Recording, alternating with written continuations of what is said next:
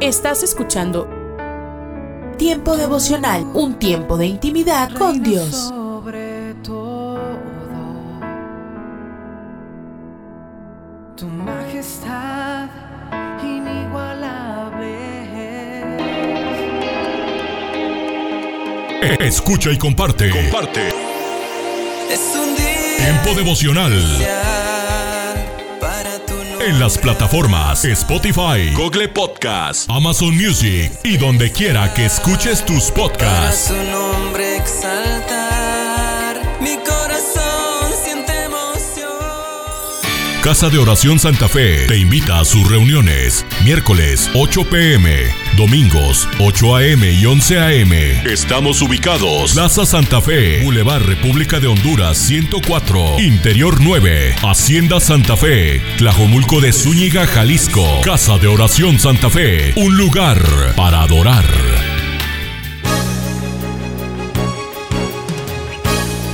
La Biblia en un año. Día 188.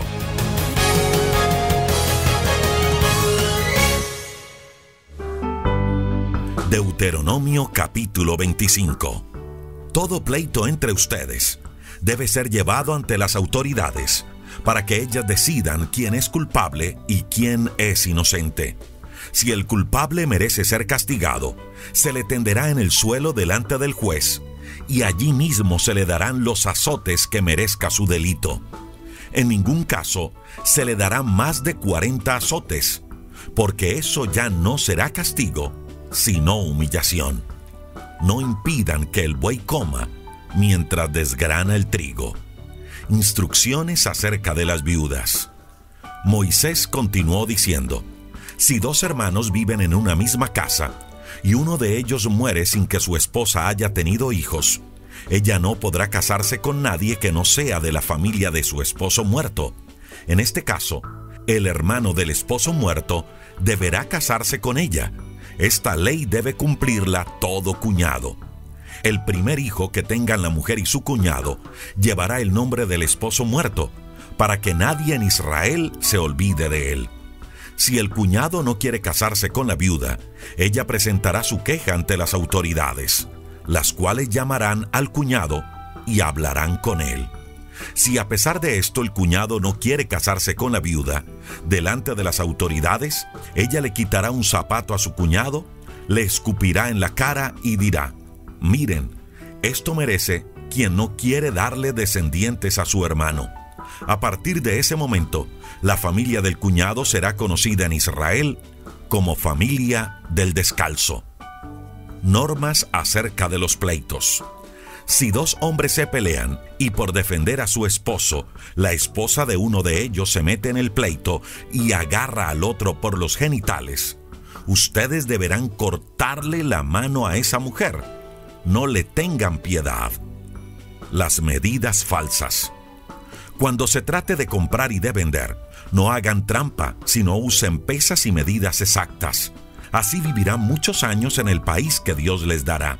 Dios odia a los que no son justos y hacen trampas al pesar y al medir. La muerte de los amalecitas. Moisés también dijo, Nunca olvide lo que nos hicieron los del pueblo de Amalek cuando veníamos de Egipto. Esa gente no tuvo temor de Dios. Al contrario, cuando más cansados estábamos, nos atacaron y mataron a los que venían atrás, que eran los más débiles. Por lo tanto, recuerden esto. Cuando ya estén ustedes en su país y hayan acabado con los enemigos de alrededor, deberán destruir a todos los descendientes de Amalek. Los primeros frutos. Deuteronomio capítulo 26. Moisés también dijo, cuando se encuentren ya en el territorio que Dios va a darles, deberán entregarle a Dios los primeros frutos de todo lo que hayan sembrado. Los pondrán en una canasta y los llevarán al santuario. Allí se presentarán ante el sacerdote y le dirán, Hoy en presencia de mi Dios, quiero que todos sepan que ya estoy viviendo en la tierra que Dios prometió dar a nuestros antepasados. El sacerdote tomará la canasta y la pondrá ante el altar de Dios. Entonces, el que presenta la canasta dirá, Mis antepasados pertenecieron a un grupo de arameos que no tenían ningún lugar fijo para vivir. Se fueron a vivir a Egipto y ahí llegaron a ser un pueblo muy grande y poderoso. Pero los egipcios nos maltrataron mucho y nos obligaron a ser sus esclavos. Entonces le pedimos ayuda al Dios de nuestros antepasados y Él escuchó nuestros ruegos, pues vio lo que ellos nos hacían sufrir. Fue así como nuestro Dios usó su gran poder y con grandes maravillas llenó de miedo a los egipcios y nos sacó de allí. Luego nos trajo a este país donde siempre hay abundancia de alimentos. Por eso ahora, en gratitud, le traigo los primeros frutos de lo que sembré en la tierra que Él me dio. Luego, al que presente la canasta, la pondrá ante el altar de Dios y se arrodillará para adorarlo. Después de eso, hará una fiesta para darle gracias a Dios por lo que él y su familia hayan recibido. A esa fiesta invitará a los sacerdotes y a los refugiados que vivan en su país. El diezmo.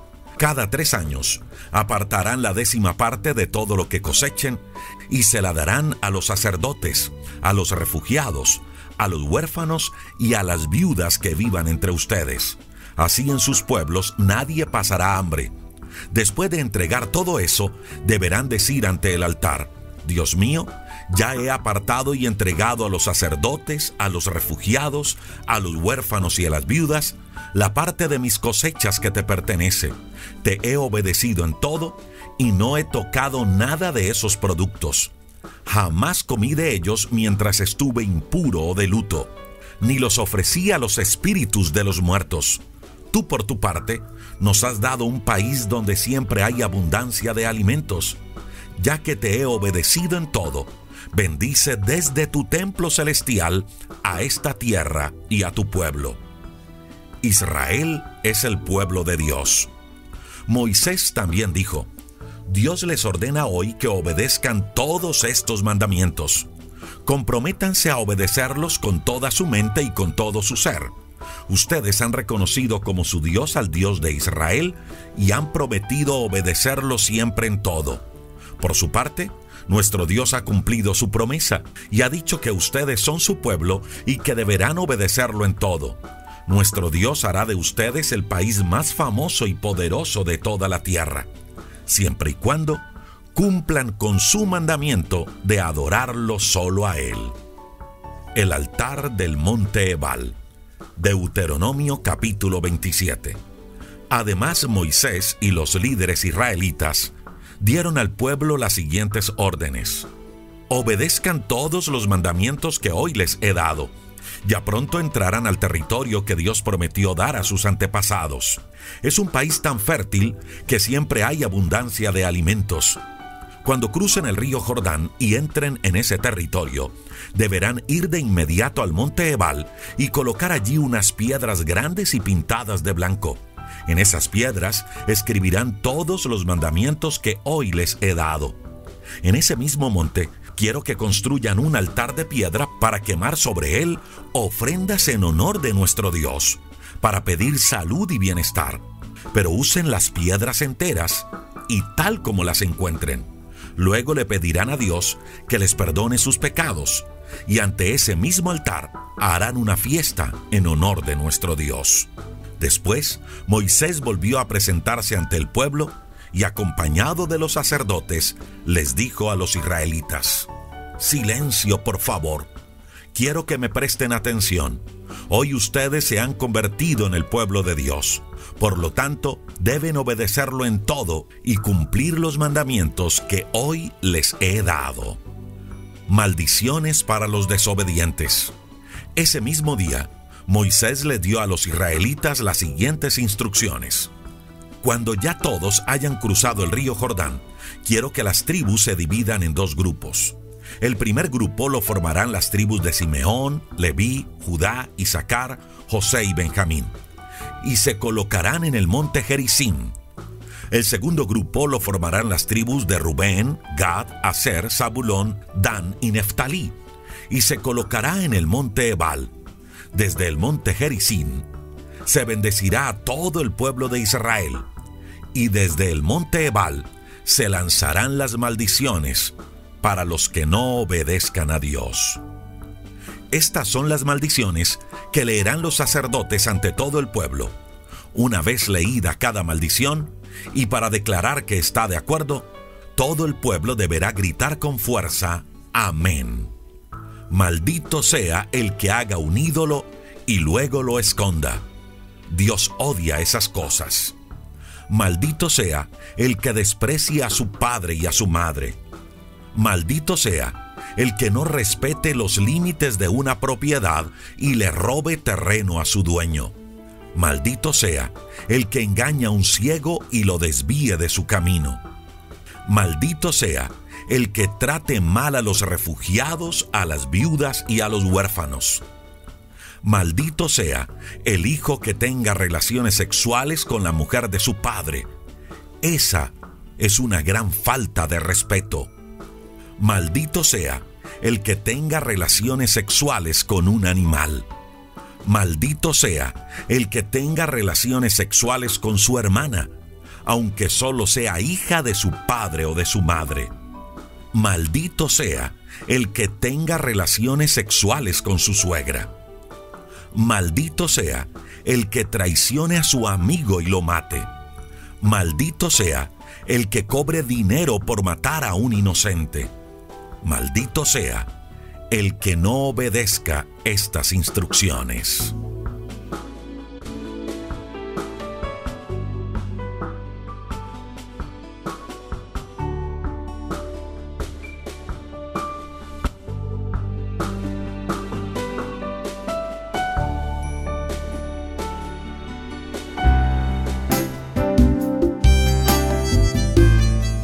Alimento para el alma Lecturas diarias de inspiración producidas por Radio Transmundial.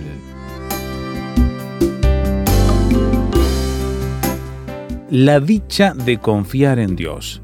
El Salmo 40 refleja la experiencia de pasar por situaciones complicadas y ayuda a entender la dicha de tener una fe persistente en Dios y en su promesa del versículo 4. Bienaventurado el hombre que puso en Jehová su confianza o sea, una fe persistente, que no tiembla ante la adversidad por circunstancias difíciles o las que parecen imposibles de resolver solo con el poder y valor humano. Es una fe que prevalece en momentos de angustia, que no se ve alterada ni por el éxito ni por la prosperidad, sino que antes se fortalece en el poder de Dios una fe persistente que no ceda ante las tentaciones de Satanás, quien busca alejarnos de la comunión íntima que gozamos con el Señor, que ni se turbe por falsas acusaciones de las que podemos ser objeto por parte de los angustiadores que se burlan y mofan de nuestra fe, confianza y esperanza en Dios. La fe la fe persistente que debemos poner en Dios no se desalienta por promesas que no se han cumplido y que muchos ven como intenciones fallidas, y tampoco se deja influenciar por la lógica humana, llena de soberbia y mentira, que se transmite a través de técnicas, medios de comunicación, medicinas milagrosas y seres adivinadores que engañan al corazón de quienes sinceramente buscan una salida a sus grandes desafíos. Para lograr una fe persistente debemos ver a través del horizonte del tiempo con paciencia, haciendo uso del recurso de la oración, pues Dios se inclina y oye nuestras súplicas y nos saca del lodo cenagoso, poniéndonos en una peña sobre lo alto, para mirar con gratitud que Dios ha obrado en medio de nuestras crisis, dándonos un nuevo motivo para alabarle. Pide fe persistente y serás dichoso. Meditación escrita por José Castro Ordaz, México.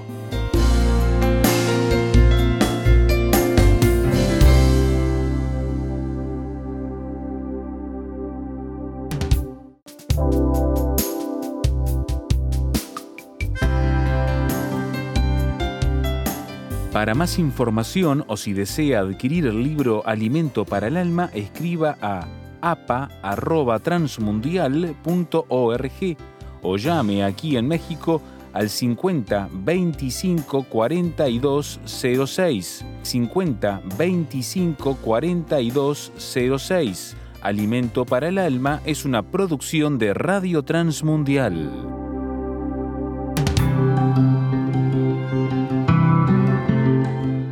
Somos mujeres de esperanza.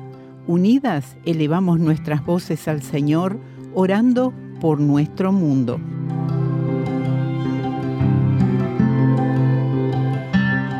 Mientras los precios de los alimentos se elevan bruscamente en Burundi, las bajas entradas en las familias hace que falte el dinero para comprar alimentos. Dios, por favor, provee para sus necesidades diarias, de modo que las familias no pasen hambre. Ten piedad de estas familias, te lo rogamos en el nombre de Jesús. Amén. Descarga el boletín de oración con todas las peticiones del mes, artículos adicionales para sembrar esperanza en mujeresdeesperanza.org o solicítalo por WhatsApp al signo de más 598 91 610 610. Hola, soy Dorothy en el capítulo 1 del Evangelio de Lucas leemos la historia de Zacarías y su esposa Elizabeth, quienes tenían un hijo llamado Juan.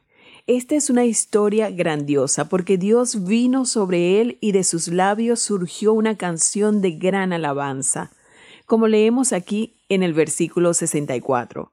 Al momento fue abierta su boca y suelta su lengua. Allí se refiere a Zacarías, y habló diciendo a Dios, y se llenaron de temor todos sus vecinos y en todas las montañas de Judea se divulgaron todas estas cosas. ¿Puedes imaginarlo? Todos están hablando de este bebé y todos los que las oían las guardaban en su corazón diciendo, ¿quién pues será este niño? Y la mano del Señor estaba con él hablaban del precursor de nuestro Señor, pero podemos ver que cuando ocurre un milagro, Dios está obrando otro milagro porque todo está relacionado con el nacimiento de nuestro Señor Jesús.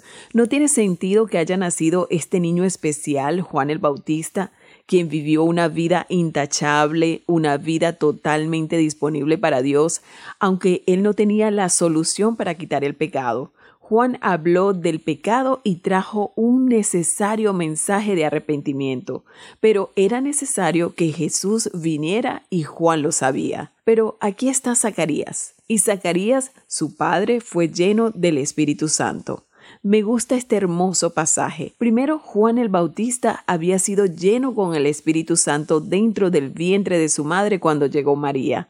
Ahora leemos, y Zacarías, su padre, fue lleno del Espíritu Santo y profetizó diciendo, y esto viene de parte de Dios para ti, bendito el Señor Dios de Israel que ha visitado y redimido a su pueblo. Espero que estés incluido en esto. Ojalá puedas decir, sí, yo he sido redimido y nos levantó un poderoso Salvador en la casa de David, su siervo. Ellos sabían que se había profetizado que este Mesías vendría a través de su siervo David, como habló, y allí está refiriéndose a Zacarías, por boca de sus santos profetas que fueron desde el principio. Esto fue anunciado desde el principio del mundo. Esto fue declarado de nuevo incluso en Génesis 3:16 cuando la semilla aún estaba por venir para ser levantada como la solución para todas las demás semillas y las enfermedades y pecados del mundo. Salvación de nuestros enemigos. Quizás ahora mismo estés muy consciente del enemigo. Quizás estés más consciente de las cosas terribles que suceden alrededor de ti, del hecho de que existe uno que te salva de tus enemigos cuando invocas el nombre del Señor mientras triunfas en su victoria y de la mano de todos los que nos aborrecieron.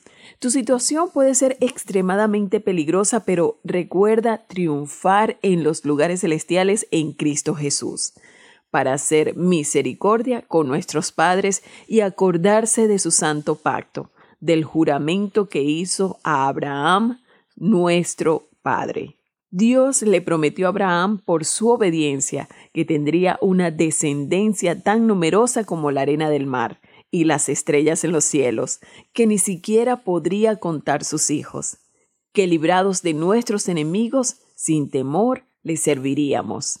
Si eres un hijo de Dios, vives totalmente libre de todo lo que el enemigo trata de poner a tu alrededor, y en la libertad que Él te da, Por medio de su Espíritu, Dios te permitirá poder servirlo sin temor, en santidad y en justicia delante de Él, todos nuestros días. ¿Por qué? Porque la vida de Cristo dentro de ti hará esto posible. Este es el mensaje de la gracia de Dios. Él viene a nosotros justo donde estamos y esta obra está hecha. Y tú, niño, allí hablando de Juan, profeta del Altísimo serás llamado, porque irás delante de la presencia del Señor para preparar sus caminos. Que hoy tú y yo podamos ir delante de la presencia del Señor para preparar sus caminos. Que podamos compartir con los demás.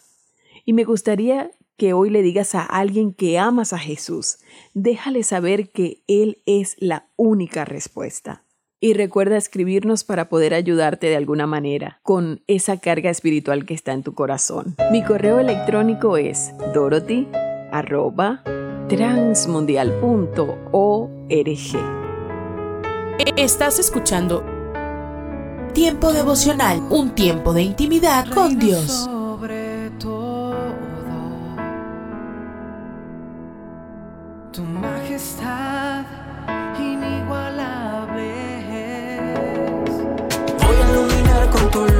Escucha y comparte. Comparte. Tiempo devocional.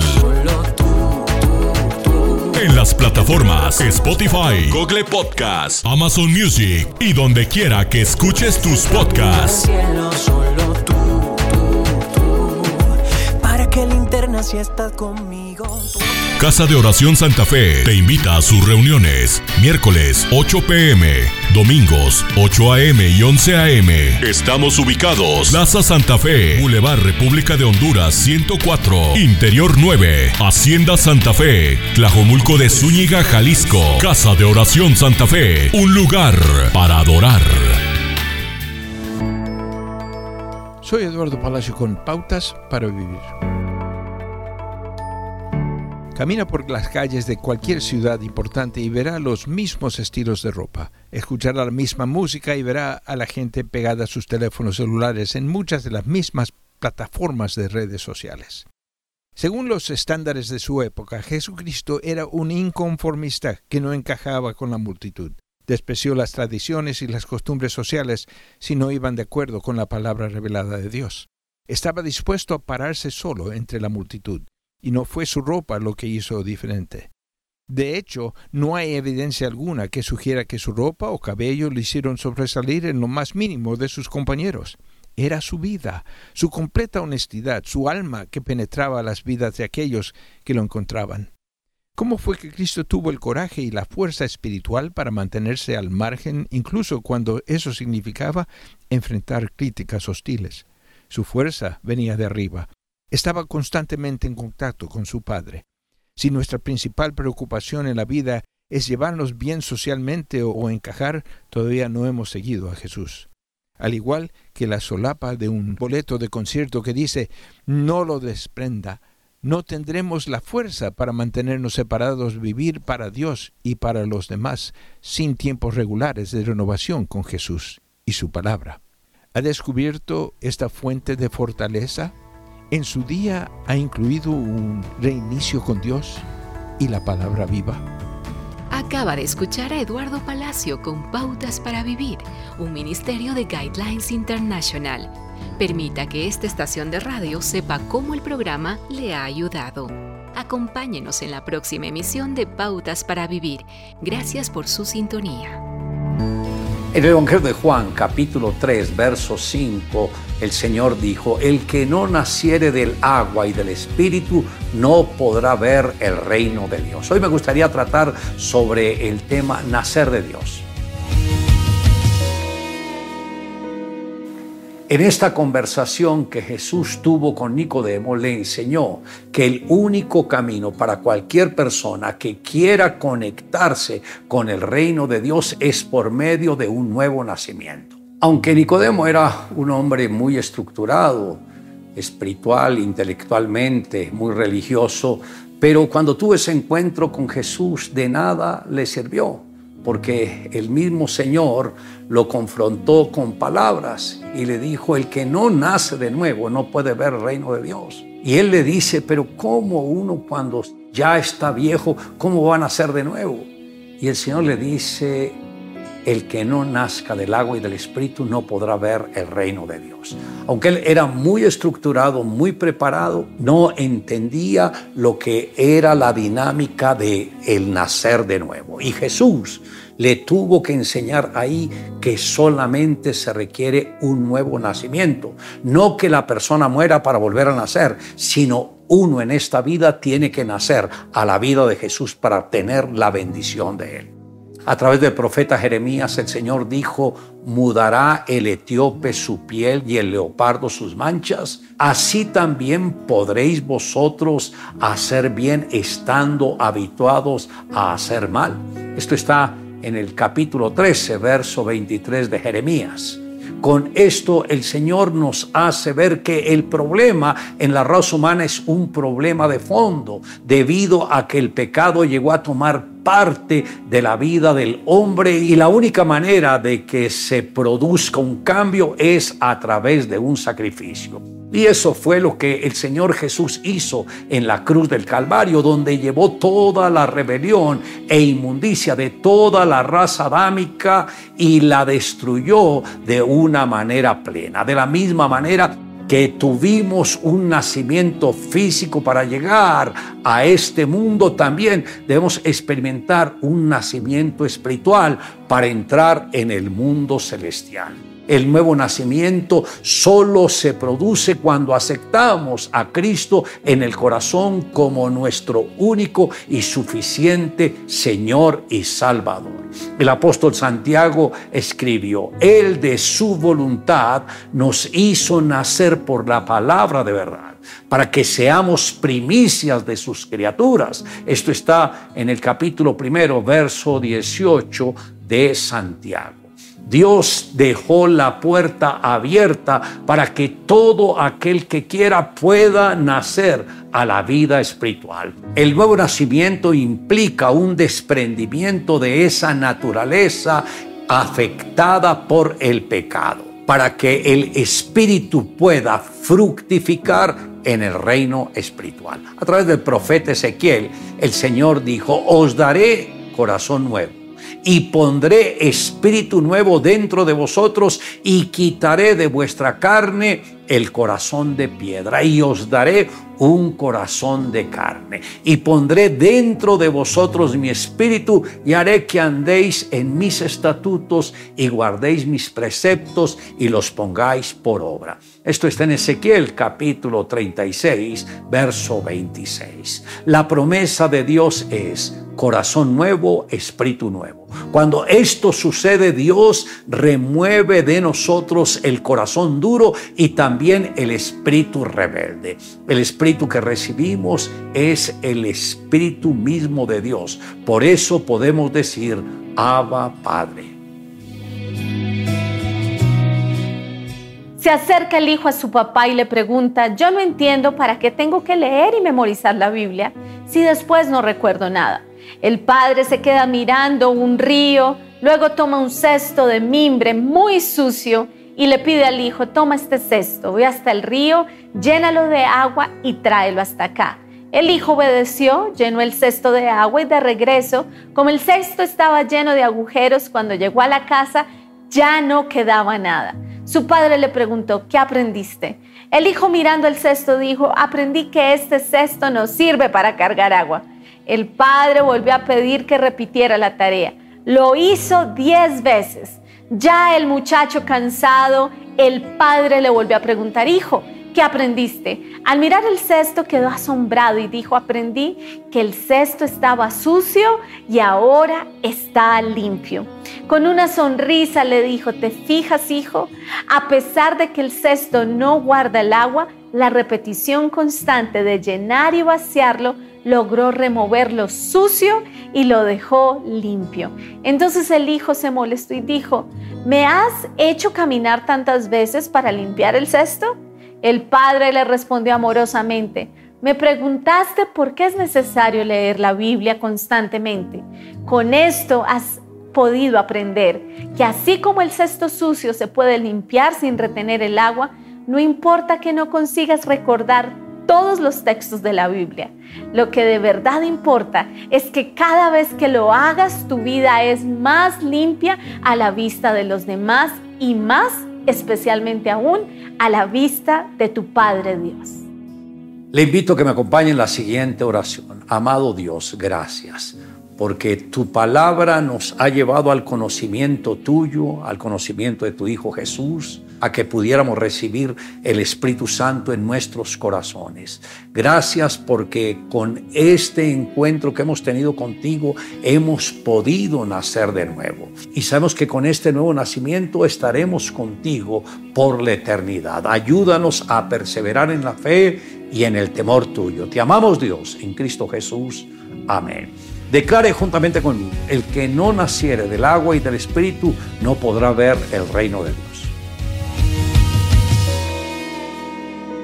Buenos días, ¿cómo están todos?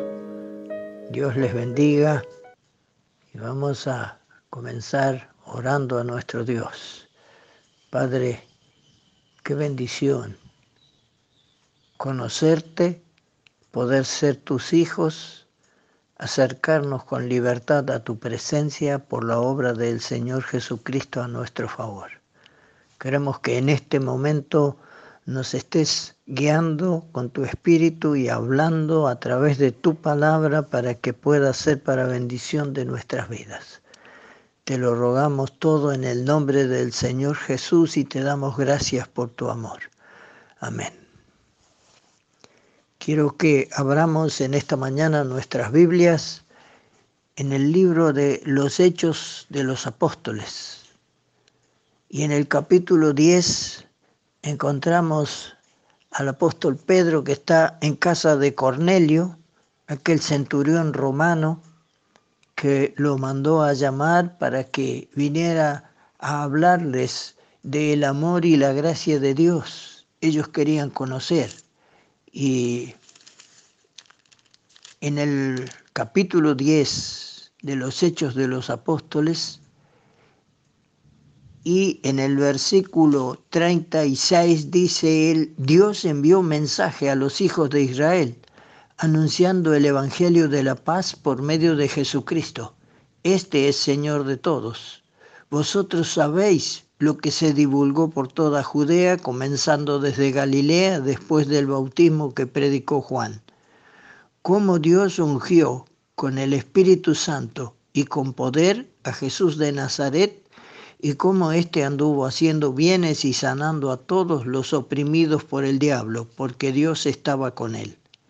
Y nosotros somos testigos de todas las cosas que Jesús hizo en la tierra de Judea y en Jerusalén a quien mataron colgándole en un madero.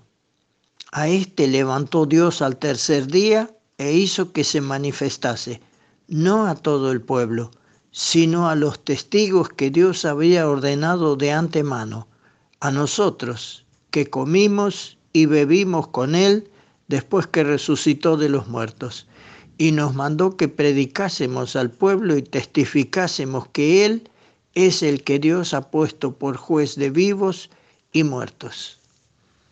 Y sigue testificando y sigue hablando Pedro allí en casa del centurión romano de la obra del Señor Jesucristo y de cómo Dios le había enviado, como dice él, eh, para hacer eso, ¿no? Haciendo bienes, sanando a todos los oprimidos por el diablo, porque Dios estaba con él. Se han dicho muchas cosas del Señor Jesús. Incluso se ha discutido su existencia hasta el punto de considerarla a veces como que fuera un mito, como algo que se lo inventó alguien o, o alguna religión.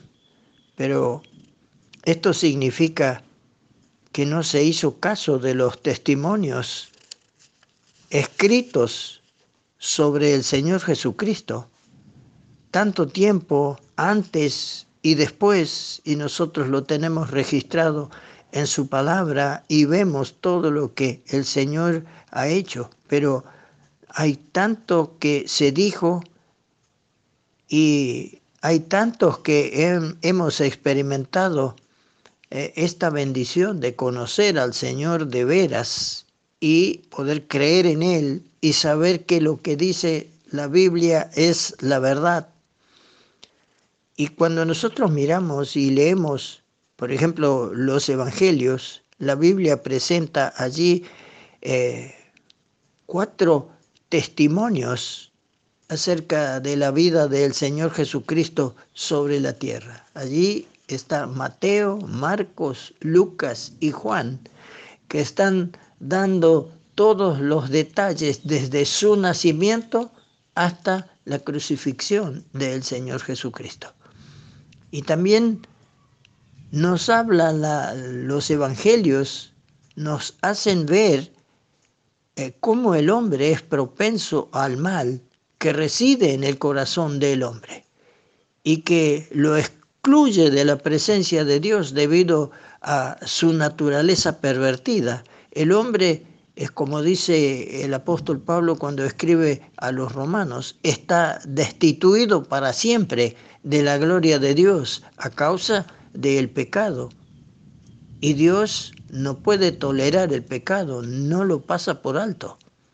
Ah, pero cuando nosotros miramos esto, ahí interviene el Señor Jesús sustituyéndonos para recibir en nuestro lugar el castigo debido a nuestras faltas y a nuestros pecados. Maravillosa la gracia de Dios manifestada hacia nosotros. No nos ha pagado conforme a nuestros hechos, sino que descargó su ira en contra del pecado sobre su santo Hijo. Murió por nosotros, pero también resucitó y está vivo es como él le dice a Juan allí en Apocalipsis 1.18. Yo estuve muerto, mas he aquí que vivo por los siglos de los siglos. Su obra salva aún hoy a todos los que ponen su confianza en Él. Les da esta nueva dignidad, la que nos permite entrar en la presencia de Dios como sus hijos. Es como dice San Juan 1.12. A los suyos vino, los suyos no le recibieron, mas a todos los que le recibieron, a los que creen en su nombre, les dio potestad de ser hechos hijos de Dios. Qué bendición, qué amor el de Dios para con nosotros, en que siendo aún pecadores, Cristo murió por nosotros. Gracias a Dios, alabamos su nombre por esto.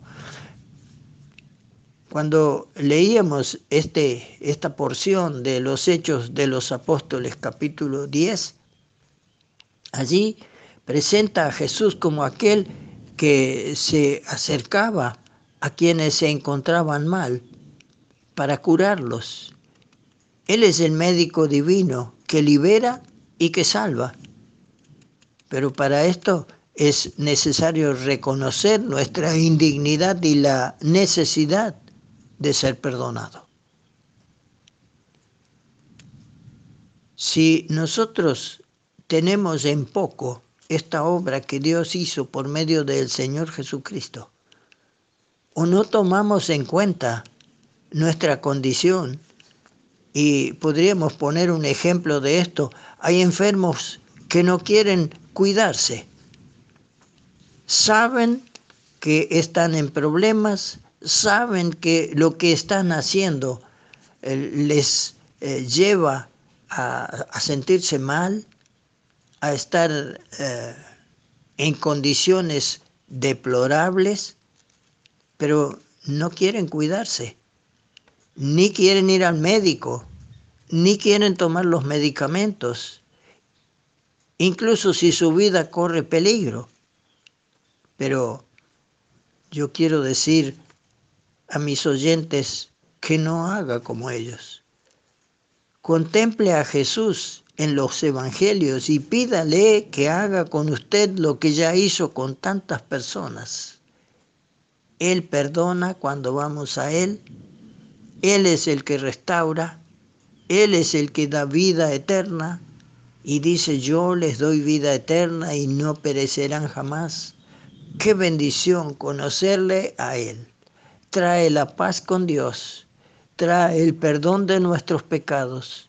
Cuando nosotros reconocemos nuestra condición y vamos a Él. No haga como un enfermo que no quiere reconocer su condición. ¿Cuántos hay de esta forma? y que siguen y siguen y siguen y siguen arruinando su vida. Y en lo espiritual, el Señor está esperando. Él dice, venid a mí todos los que estáis trabajados y cargados, yo os haré descansar. Pero tenemos que ir a Él. Él está esperando, pero no obliga a nadie. Tenemos que ir nosotros a Él reconociendo nuestra condición y Él da la bendición. Que así sea para cada uno. Hoy, en Ecos del Pasado. Jesús oró por nosotros.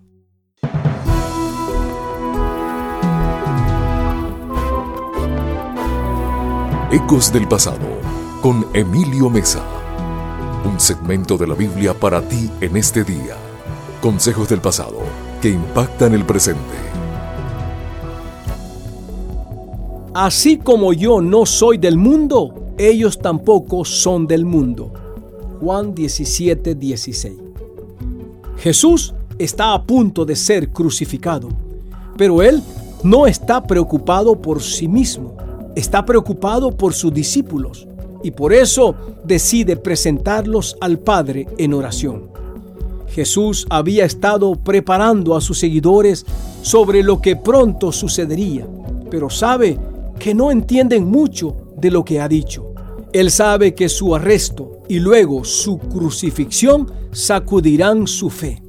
También sabe que, incluso con su fe fortalecida, después de su resurrección, enfrentarán un mundo cruel. Así que Jesús ora por ellos. Jesús señala que Él no está orando por el mundo, sino por sus discípulos.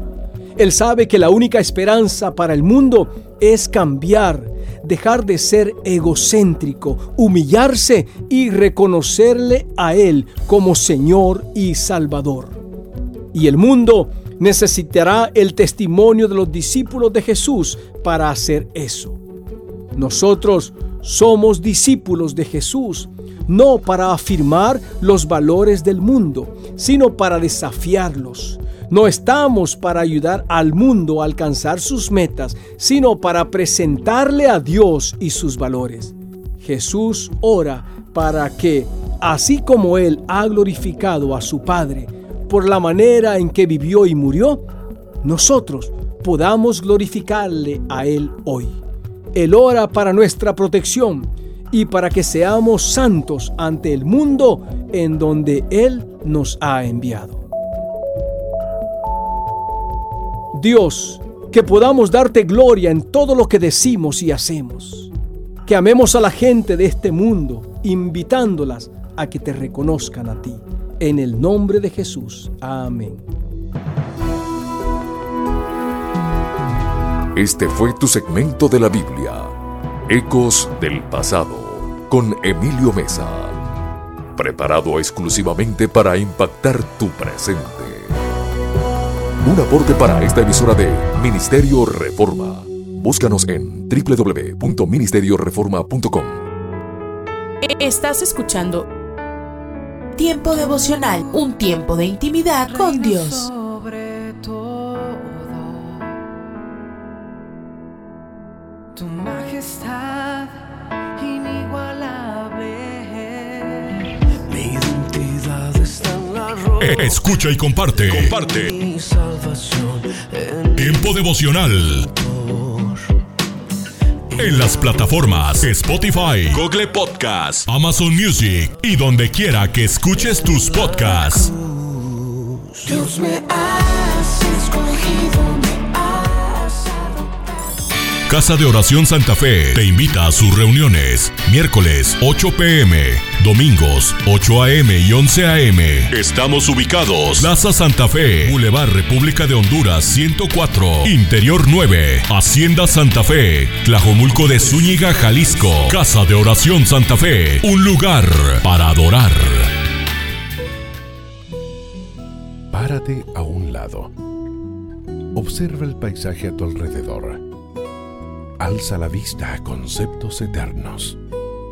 Recuerda que lo esencial es lo invisible a los ojos. Haz una pausa en tu vida con Pablo Martini.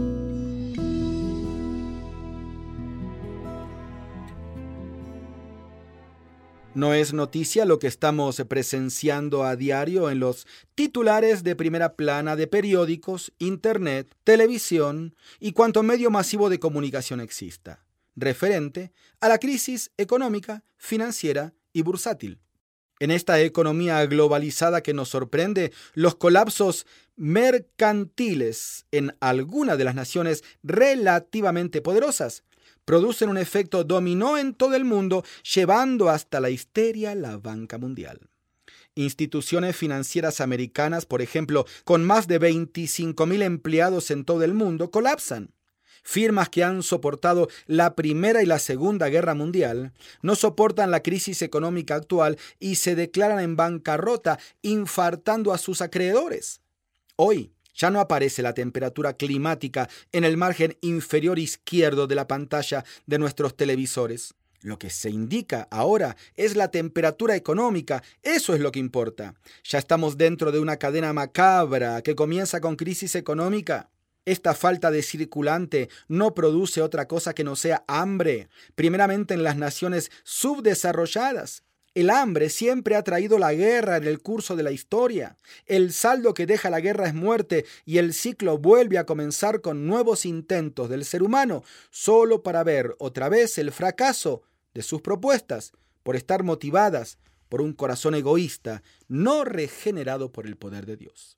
¿Podrá nuestro deteriorado planeta soportar una tercera guerra mundial más? Dios no lo va a permitir. Él intervendrá deteniendo la masacre e instaurando un régimen de dominio mundial caracterizado por la justicia y la paz en manos de su Hijo, Jesucristo, en su segunda venida. Falta muy poco, ¿eh? Los acontecimientos antes mencionados y que presenciamos a diario lo confirman. ¿Y tú? ¿Estás preparado? Usted puede conseguir estas mismas reflexiones como texto de lectura para cada día del año adquiriendo el libro devocional Una pausa en tu vida si desea saber más de nuestro ministerio, visite nuestro sitio en internet labibliadice.org. Gracias por escucharnos.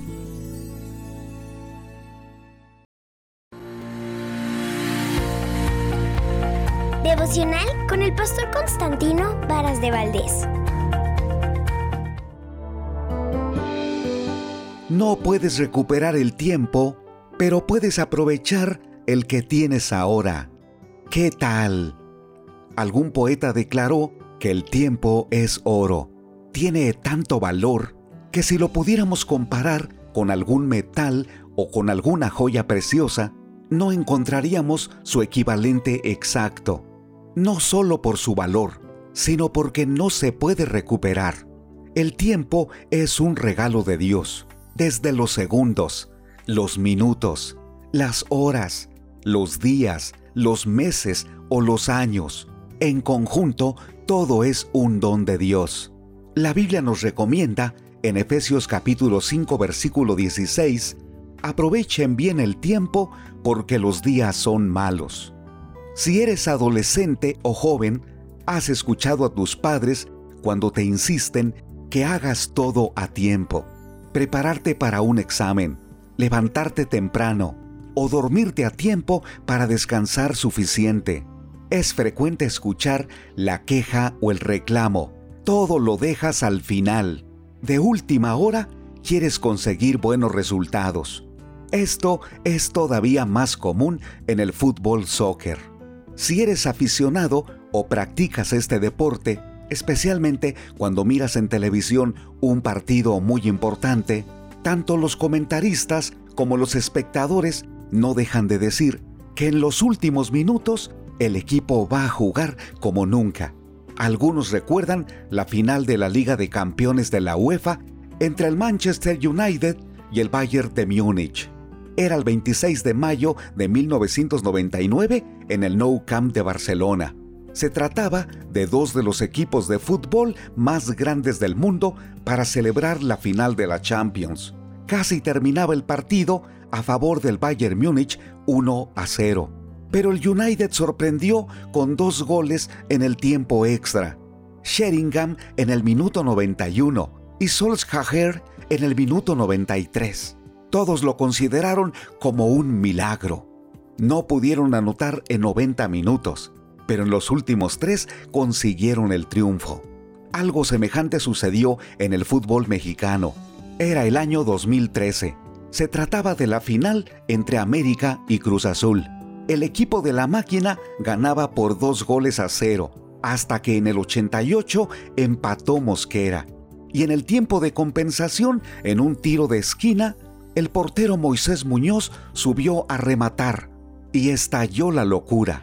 40 segundos del partido. Todo mundo se quiere morir en el Azteca. Aquí viene el centro al área de Osvaldo Martínez. A segundo palo. Muy con el remate.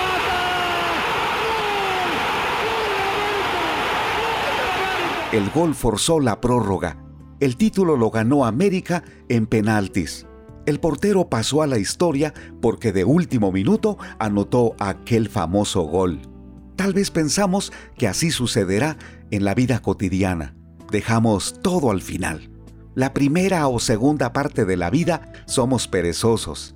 No administramos correctamente el tiempo, la salud, las relaciones, el trabajo o las oportunidades. ¿Y qué pensamos? De último minuto lo voy a conseguir. ¿Eres de los que piensa de esa manera? ¿Estás dejando el perdón al final de tu vida? ¿Has negado un abrazo y piensas que lo darás después? ¿Has dejado de buscar a tu familia, a tus hijos o a tus padres porque lo quieres hacer de última hora? La Biblia dice que ahora es tiempo, porque los días son malos. ¿Cómo aprovechar el tiempo? En Efesios capítulo 5 versículo 17 el Señor dice, por tanto, no sean insensatos, sino entendidos de cuál sea la voluntad del Señor. No se embriaguen con vino, en lo cual hay disolución, antes bien sean llenos del Espíritu. Este es un proceso diario, comprometernos con Dios, alimentarnos con su palabra y permitir que nos llene, para que cada hora, día, mes o año seamos buenos administradores de lo que no vamos a poder recuperar la oportunidad es hoy. Como dice un dicho, no dejes para mañana lo que puedes hacer hoy. Es tu turno. Padre Celestial, te pedimos perdón porque hemos sido descuidados, perezosos, hemos dejado lo más importante al final. Gracias por el tiempo que nos das. Hoy nos comprometemos en administrar correctamente la vida. Danos sabiduría en el nombre de Jesús, amén. Ánimo. Cada mañana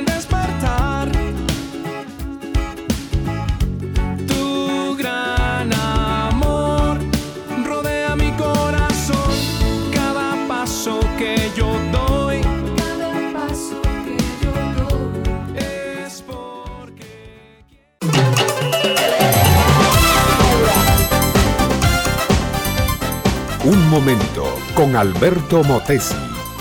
Una respuesta práctica a tus interrogantes sobre tu vida y los problemas del mundo moderno. El capitán Juan Coates agonizaba en alta mar. Su barco, que había sido su casa durante 50 años, iba ahora a convertirse pronto en su mortaja. El capitán había sido un hombre impío toda su vida, pero viendo llegada la hora de la muerte, tenía honda angustia por el estado de su alma.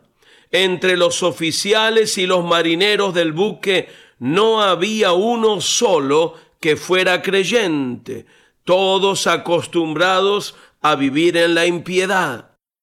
Pero en la tripulación iba un grumete, un jovencito de 16 años llamado Tomás. Tomás era cristiano, llevaba consigo una Biblia y la leía diariamente.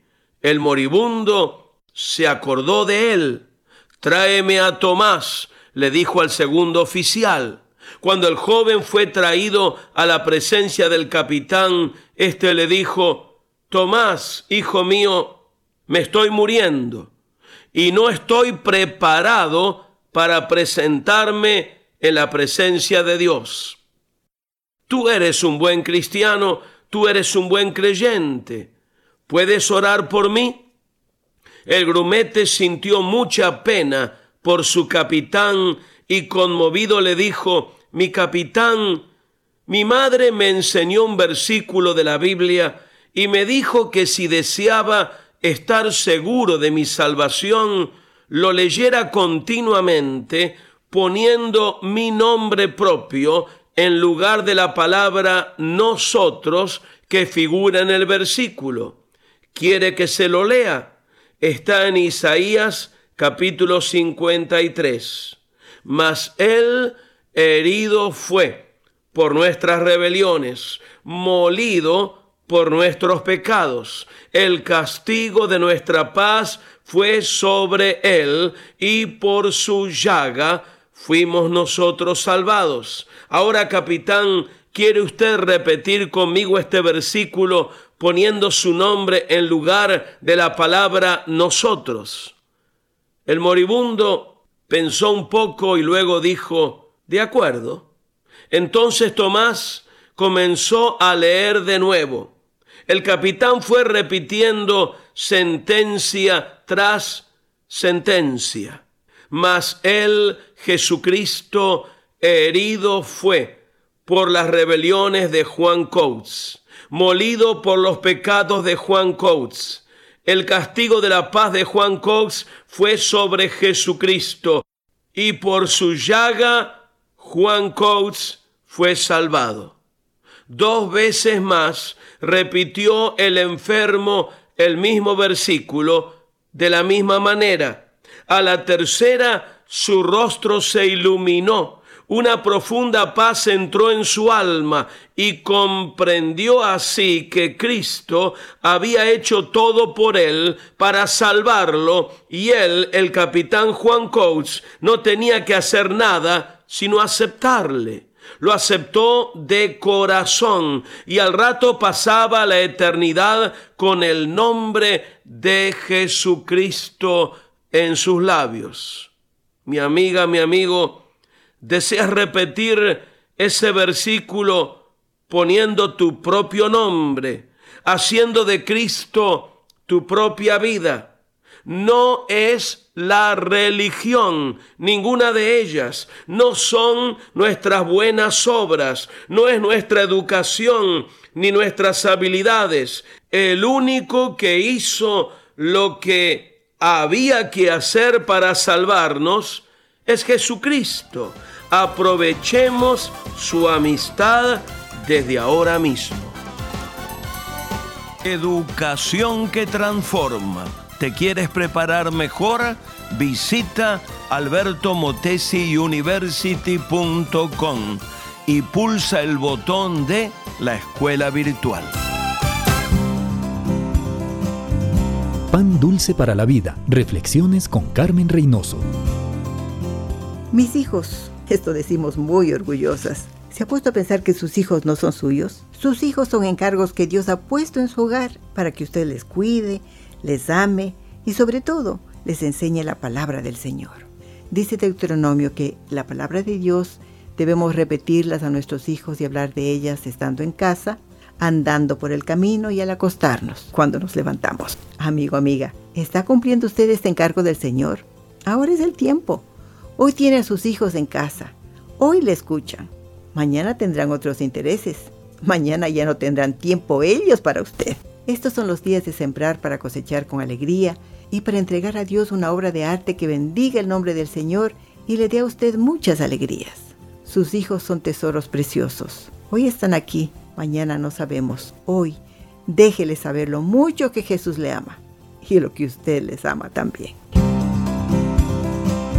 Pan dulce para la vida. Reflexiones con Carmen Reynoso. Estás escuchando Tiempo devocional, un tiempo de intimidad con Dios. Sobre todo, tu majestad inigualable. Escucha y comparte. Comparte. Es un día Tiempo devocional. En las plataformas Spotify, Google Podcast, Amazon Music y donde quiera que escuches tus podcasts.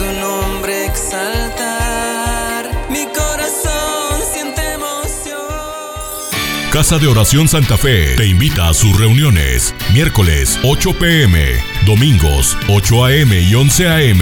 Estamos ubicados. Plaza Santa Fe, Boulevard República de Honduras 104, Interior 9, Hacienda Santa Fe, Tlajomulco de Zúñiga, Jalisco. Casa de Oración Santa Fe, un lugar para adorar. Un minuto con Dios, con el doctor Rolando Aguirre.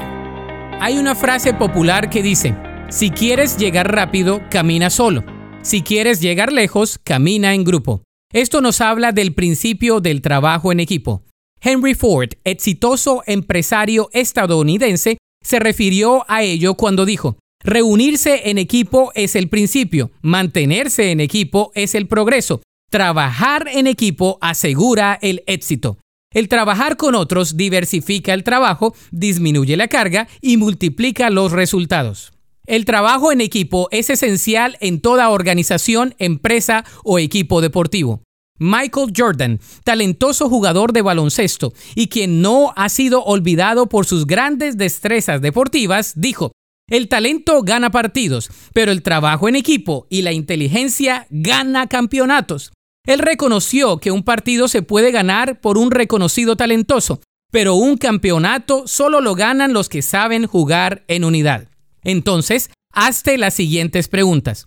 ¿Soy un buen miembro en el equipo?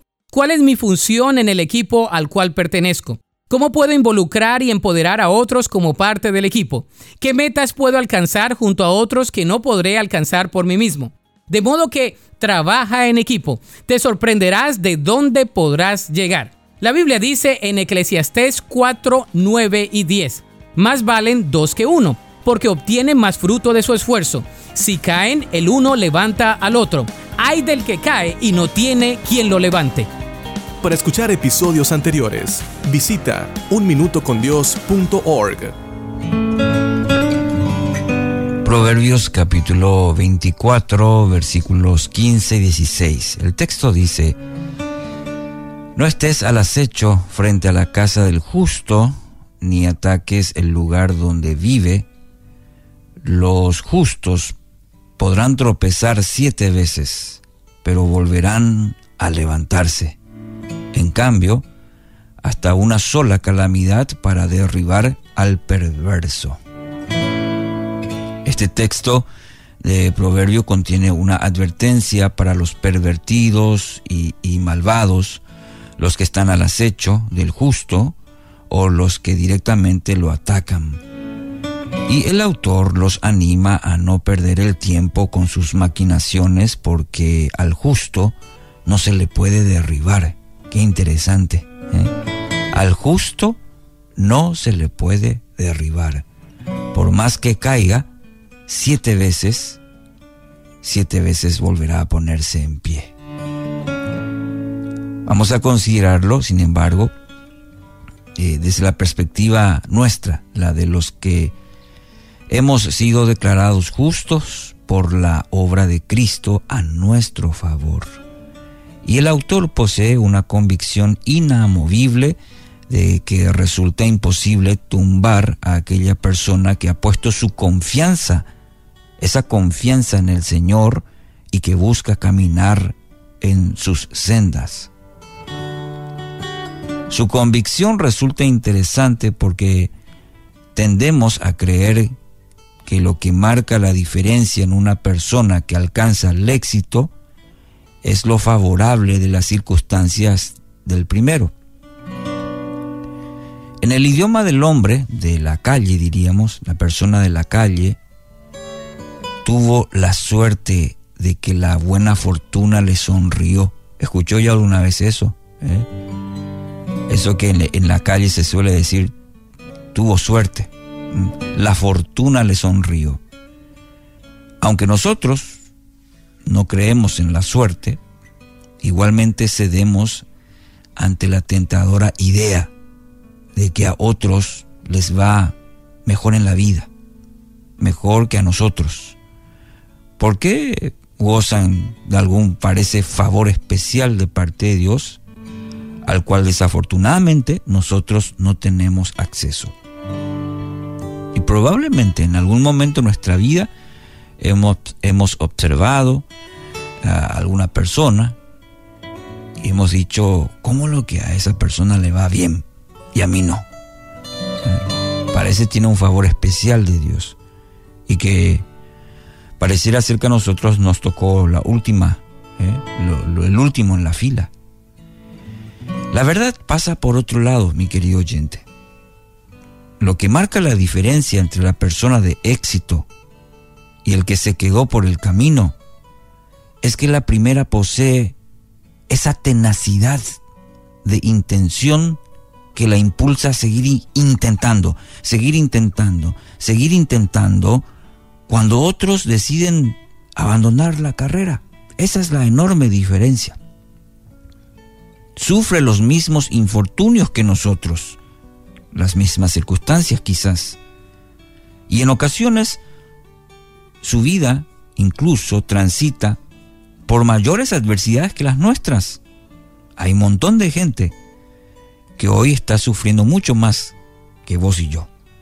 Pero ahí están, intentando, intentando. Esas personas siempre tienen la mirada puesta en lo que está por delante.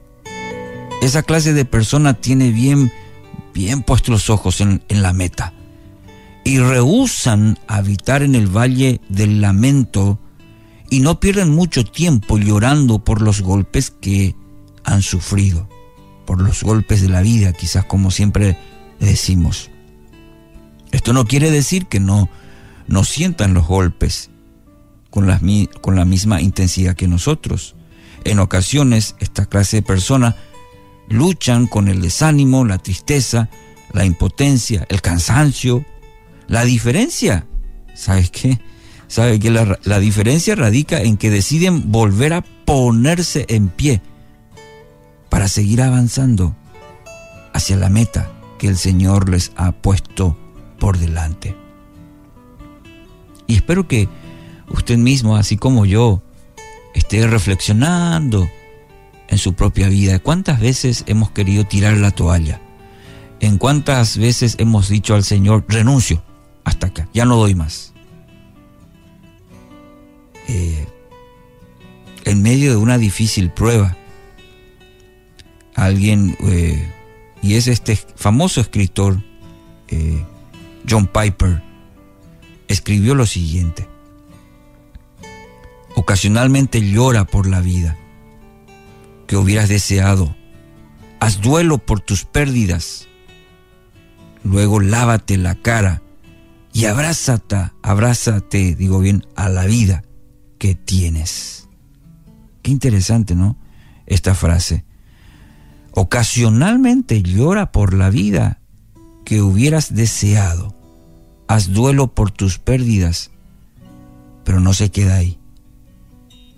Dice, luego lávate la cara y abrázate a la vida que tienes, a la vida que tienes.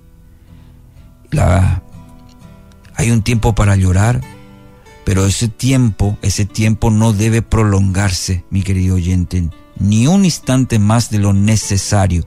Hay un tiempo, sí. La Biblia misma dice que hay un tiempo para llorar. Pero que ese estado no se prolongue más de lo necesario.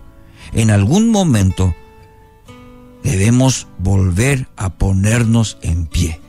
Y permítame decirle con todo el corazón, hoy es el día para usted de esto. Llegó el momento que se vuelva a poner en pie. Levántese, confiado en que el Señor le seguirá guiando hacia el hombre, hacia la mujer perfecta en Cristo Jesús. En Cristo Jesús. Fijemos nuestra mirada en lo que está por delante. Ya no mire para atrás. Ya no vuelva sus ojos hacia la tristeza. Ponga sus ojos en Jesús. Fije su mirada en lo que está por delante y decida avanzar. Decida avanzar confiado en el Señor. Mire lo que dice Proverbios 10:25. Le leo. Cuando lleguen las tormentas de la vida, arrasarán con los perversos.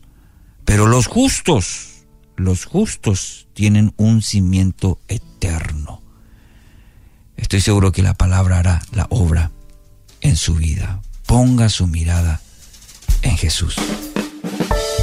Vivimos en una época en la que los valores como personas, como ciudadanos y como familia se han olvidado. Como hijos, hermanos y padres, todos podemos dar motivación a fin de hacer de la nuestra una mejor sociedad. Motivación con Dairo Rubio Gamboa. El recién desaparecido escritor y premio Nobel Gabriel García Márquez reconoce el valor de la mujer en uno de sus escritos. Una mujer exquisita no es aquella que más hombres tiene a sus pies, sino aquella que tiene uno solo que la hace realmente feliz.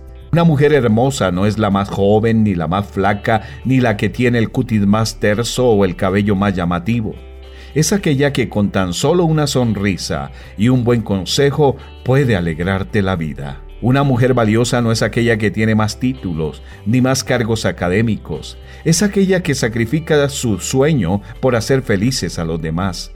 Una mujer interesante no es aquella que se siente halagada al ser admirada por su belleza y elegancia, es aquella mujer firme de carácter que puede decir no. El escritor tuvo que vivir varios años para reconocer que la mujer es algo muy especial o exquisito y se refería en particular a la esposa realmente amorosa que se sacrifica por los hijos y por el esposo. Esa mujer que actúa con sabiduría y maneja equilibradamente las diferentes situaciones. Damos hoy un reconocimiento a cada mujer que de manera exquisita y por encima de la belleza física o del intelecto es sabia. Mujer madre, mujer esposa, ¿qué darías en reconocimiento a esa persona que ha estado a tu lado? primero como primogenitora, luego como mamá y también como tutora. Y como esposo, ¿qué darías por una persona como la que te ha acompañado, amándote sin condición, concibiendo para ti hijos, educando y cuidando tu hogar? Mujer virtuosa, ¿quién la hallará? Porque su estima sobrepasa largamente a la de las piedras preciosas. El corazón de su marido está en ella confiado y no carecerá de ganancias. Le da ella bien y no mal reconoció un rey hebreo llamado Lemuel. Estamos en facebook.com slash motivación a la familia. Motivación con Dairo Rubio Gamboa. Escríbenos a contacto arroba motivación a la familia punto org. En apoyo a la familia de América Latina. Solo una voz inspira tu vida, inspira tu vida. Una voz de los cielos, con el pastor Juan Carlos Mayorga. Bienvenidos. Y dijo Jehová Dios, no es bueno que el hombre esté solo, le haré ayuda idónea para él. Por tanto, dejará el hombre a su padre y a su madre y se unirá a su mujer y serán una sola carne. Génesis 2, 18, versículo 24. Que Cristo y no el instinto sexual sea tu centro. Una de las primordiales dificultades con respecto a la masturbación es su despersonalización, me explico, el autoerotismo como un estilo de vida sexual legítimo. Mi amigo y amiga, eso es iluso. Más aún cuando aprendemos que el sexo lo da Dios para contrarrestar la soledad humana, como está escrito, no es bueno que el hombre esté solo, le haré ayuda idónea para él. No es bueno que esté solo, voy a darle su cónyuge, dice una voz de los cielos. La masturbación, en cambio, genera mayor soledad. El deseo sexual, que fue creado para unir de por vida a un hombre y una mujer, por muchos se emplea equivocadamente produciendo la peor clase de soledad y aislamiento que pueda darse. Mi amigo y amiga, tu apetito sexual se encuentran acompañados de una necesidad más profunda, que alguien comparta tu vida y acabe con tu soledad. La masturbación es estar solo en la vida, malogra el mismo instinto que intenta satisfacer. Sobre el autoerotismo hay dos cuestiones más también primordiales. La primera es que la masturbación parece ser una parte natural del descubrimiento que el adolescente promedio experimenta, sobre todo de aquel que no está supervisado por sus padres con una formación previa que los advierte acerca de esto y los padres no lo hacen por omisión, por negligencia, por ignorancia, por miedo, por indolencia, por los afanes de esta vida, por descuido e irresponsabilidad, en fin.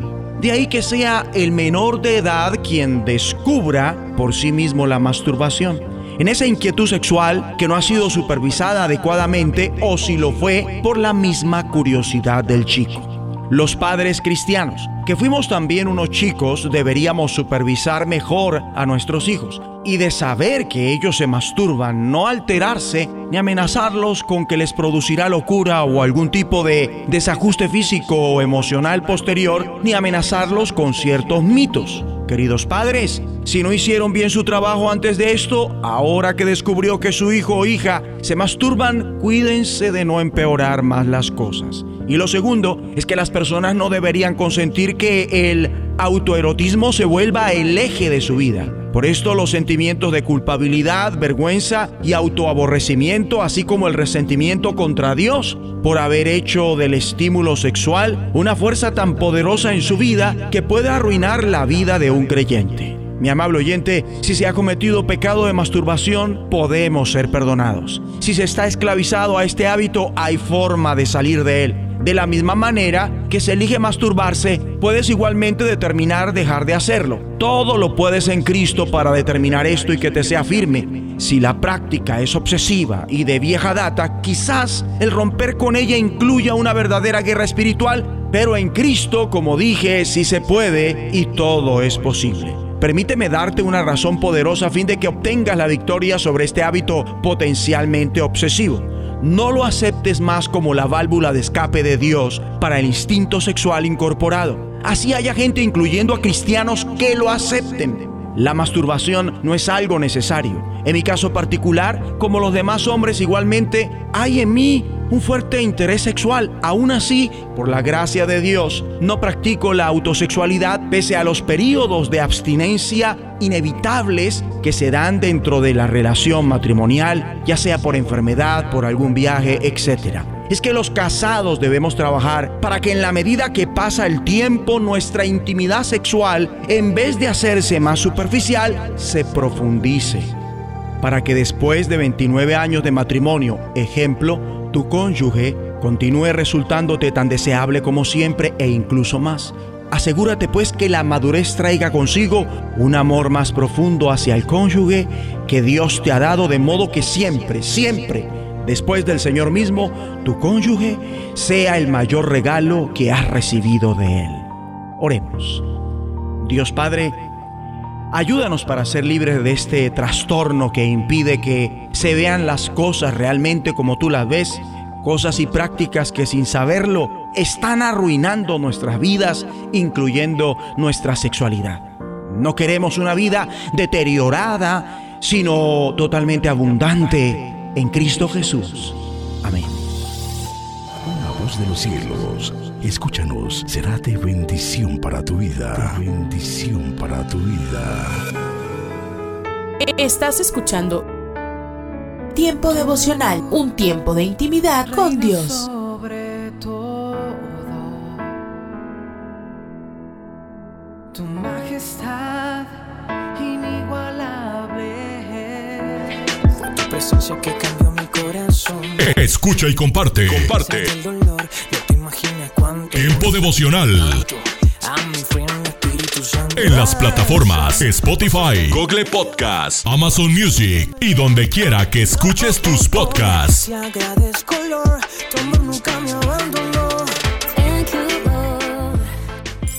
Casa de Oración Santa Fe te invita a sus reuniones. Miércoles 8 pm, domingos 8 am y 11 am. Estamos ubicados. Plaza Santa Fe, Boulevard República de Honduras 104, Interior 9, Hacienda Santa Fe, Tlajomulco de Zúñiga, Jalisco. Casa de Oración Santa Fe, un lugar para adorar. Es el momento de abrir nuestra mente y corazón para que juntos comencemos a vivir en bendición, en oración y en victoria me levanto hoy. La dosis diaria con William Arana. Cuenta una historia que una tarde en un pueblo pequeño donde todo el mundo se conocía, un grupo de jóvenes ve a una anciana que era muy conocida en el pueblo buscando desesperadamente algo en el jardín, frente de su casa. Entonces estos jóvenes se acercan y le dicen, ¿qué te podemos ayudar? ¿Qué se te perdió? Te vemos buscando. Y la anciana con tono triste dice, perdí una aguja, mi aguja de oro. Y al oírla los jóvenes, pues nada, se ponen a ayudarla a buscar. Pero de repente uno de los jóvenes dice, oye mira, el jardín es muy extenso y ya está oscureciendo. Y esa aguja es muy pequeña. Va a anochecer. ¿Por qué no nos dices más o menos dónde crees tú que se te cayó y ahí sí podemos como enfocarnos en esa zona a buscar? La anciana levanta la mirada, señala hacia su casa y contesta, sí, tienes razón, la aguja se me cayó allá, adentro de la casa. Los jóvenes enfadados la miran, le dicen, ¿te has vuelto loca? Si la aguja se te cayó dentro de la casa, ¿por qué estamos buscándola aquí afuera? Entonces la anciana sonríe y les dice, es que aquí afuera hay más luz y allá dentro de la casa no, no hay tanta luz. El joven se pone peor, no entiende nada y dice definitivamente se nos enloqueció la viejita. Pero si aún teniendo luz, estamos buscando donde no se perdió la aguja, le dice así como mordiéndose los dientes así. ¿Cómo pretendes encontrarla aquí? ¿No es mejor llevar una lámpara y allá en el interior de la casa buscarla? La anciana vuelve y sonríe y contesta, ustedes son tan inteligentes para unas cosas, ¿por qué no emplean esa inteligencia en su vida? No entendemos a qué te refieres. Y ella le dice, esa inteligencia que ustedes tienen hay que aplicarla para ustedes en su vida interior. Muchas veces los he visto a ustedes buscando desesperadamente afuera eso que han perdido en su interior. ¿Por qué buscan la felicidad allá, en el bar, con sus amigos o con chicas? ¿Acaso las perdieron allá? ¿Dónde perdieron la felicidad? ¿Dónde está ese vacío? ¿No está dentro de su interior? ¿Por qué lo buscan? Afuera. Solamente quería con este ejemplo darles esta enseñanza. Y sabe una cosa, yo leyendo esta anécdota reí porque me pareció muy curioso lo que hizo la anciana, pero no está lejos de lo que somos y de lo que nos suele pasar. Tú estás buscando amor afuera, terminas una relación y arrancas con otra, y arrancas con otra, y arrancas con otra, y cada vez estás más triste, cada vez te dejan más partidos de corazón, como dice una canción por ahí, o cada vez tus negocios no te salen, tus cosas, tus faltantes de infancia los buscas afuera. Y nos suele pasar eso habitualmente en cada uno de nosotros. Estamos tan inmersos en buscar fuera de nosotros que nos olvidamos de la esencia que está dentro de nosotros y saber ir a la fuente, a la fuente de la felicidad, a la fuente del bienestar. Mira, yo tengo un celular y no quiero hablar de marcas, pero ese celular cuando yo le pongo el cargador que no es, me dice dispositivo no original, bueno, no digo, no sé exactamente, pero sale un avisito que dice que no. Y sin embargo uno insiste y hay carga. Pero sabes que daña a uno el equipo. Tú te estás conectando a la fuente que no es. Tú estás buscando amor donde no tienes que buscar. Primero sana tu corazón. Tú estás buscando perdón donde no tienes que buscar perdón. Tú estás yendo a lugares donde no tienes que ir. No tengas dioses falsos delante de mí, dice Jehová de los ejércitos. Búscame a mí directamente. Mire, la palabra de Dios me dice en Juan 14, 6 dice, ahí hay una historia completica, pero voy a ir puntualmente a lo que quiero decirte en esta dosis. Él le contesta, Jesús le contesta a Tomás. Le dice, yo soy el camino, yo soy la verdad, yo soy la vida. No busques más la aguja afuera donde tienes que perder, donde tienes que llorar, donde vas a quedar más vuelto nada de lo que estás. Ve a la fuente, conecta tu cargador original y al creador nuestro. Tú te conectas y llegas al camino, llegas a la verdad y vas a tener fuente de vida. Si quieres llegar al Padre tienes que llegar por Jesús. Jehová está ahí donde tú estás escuchando esta dosis. Él te está hablando en este momento. Tú puedes ir en la buceta, tú puedes estar en el carro, tú puedes estar a pie, tú puedes estar en la oficina, tú puedes estar en tu cuarto. En este momento Dios está tocando tu corazón y te está diciendo yo soy el camino, yo soy la verdad y la vida. Padre, gracias por enseñarnos cosas tan hermosas como la que nos enseñas hoy en esta dosis.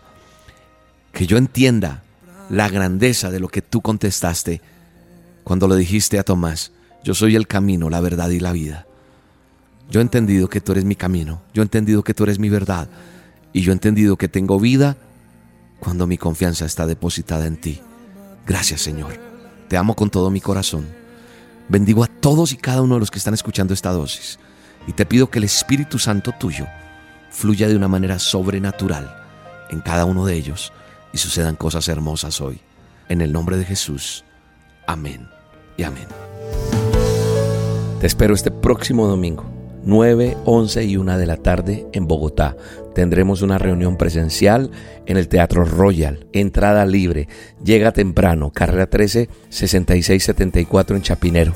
Ahí nos vemos. Llega temprano de acuerdo al horario que más te conviene. Y vas a estar allí junto con nosotros, adorando a Dios y recibiendo un milagro de Él para tu vida. Un abrazo y que Dios te bendiga. Un camino ya se abrió y yo en seco cruzaré. Voy en pos de conquistar aquella tierra, voy por fe. A nada le temo yo y a nadie temeré. Que si Dios está por mí, ¿quién contra mí? Tú dime quién. Me pararé frente al gigante, recordando su estatura.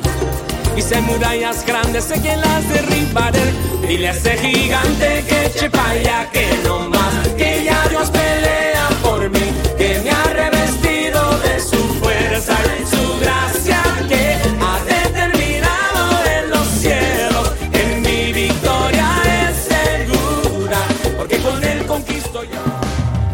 La dosis diaria con William Arana, tu alimento para el alma.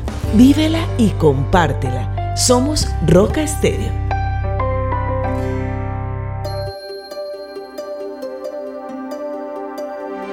Momentos de la creación.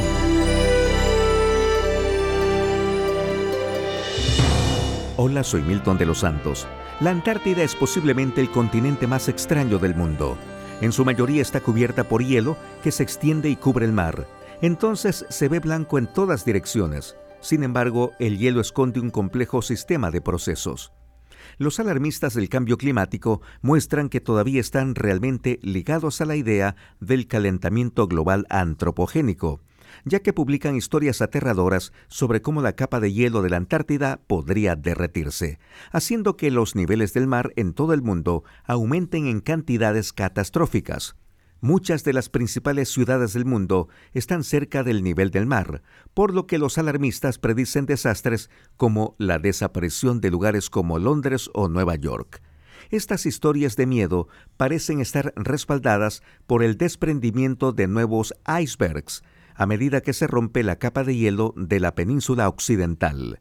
Sin embargo, la capa de hielo occidental se ha estado rompiendo durante mucho más tiempo que el supuesto aumento industrial del CO2. Peor aún para los alarmistas, pero mejor para el mundo, es el hecho de que la capa de hielo del este ha estado creciendo de manera constante, ganando más hielo que la pérdida de hielo en el oeste. Dios ha prometido que nunca más inundará el mundo. Podemos confiar en sus promesas con gran certeza. Para una copia de este programa, escríbanos a info@creationmoments.com o a Momentos de la Creación, PO Box 839, Foley, Minnesota 56329, Estados Unidos y solicite la copia número 2690. Hola lectores de la Biblia, bienvenidos a la sinopsis de la Biblia.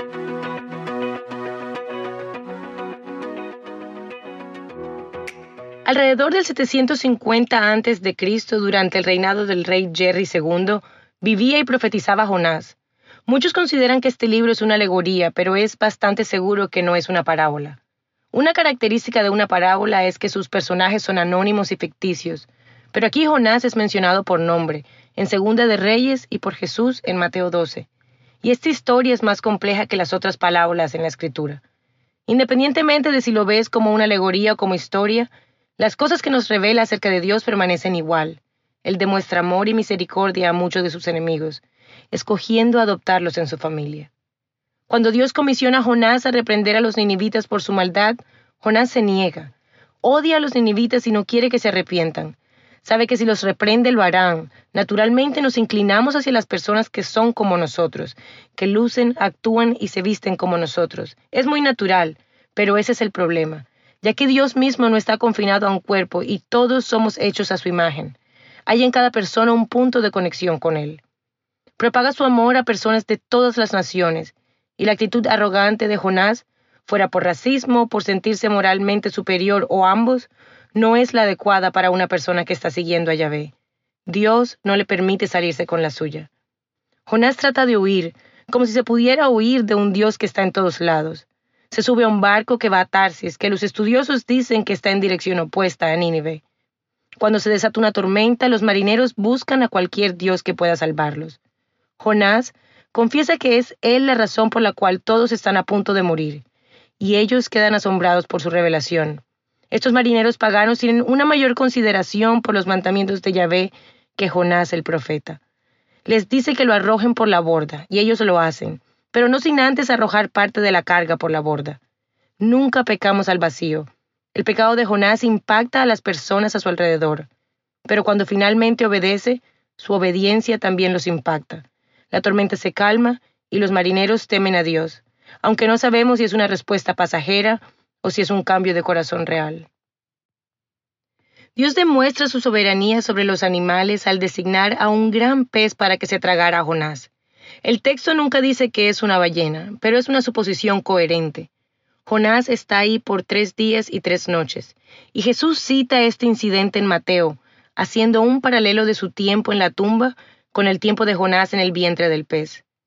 Jonás ora una hermosa oración de acción de gracias, a pesar de estar cubierto de enzimas digestivas. Parece estar agradecido por estar vivo y tener confianza que saldrá del pez de una forma u otra. Pero el arrepentimiento está totalmente ausente de su oración. A pesar de la misericordia de Dios para con él, su corazón no ha cambiado.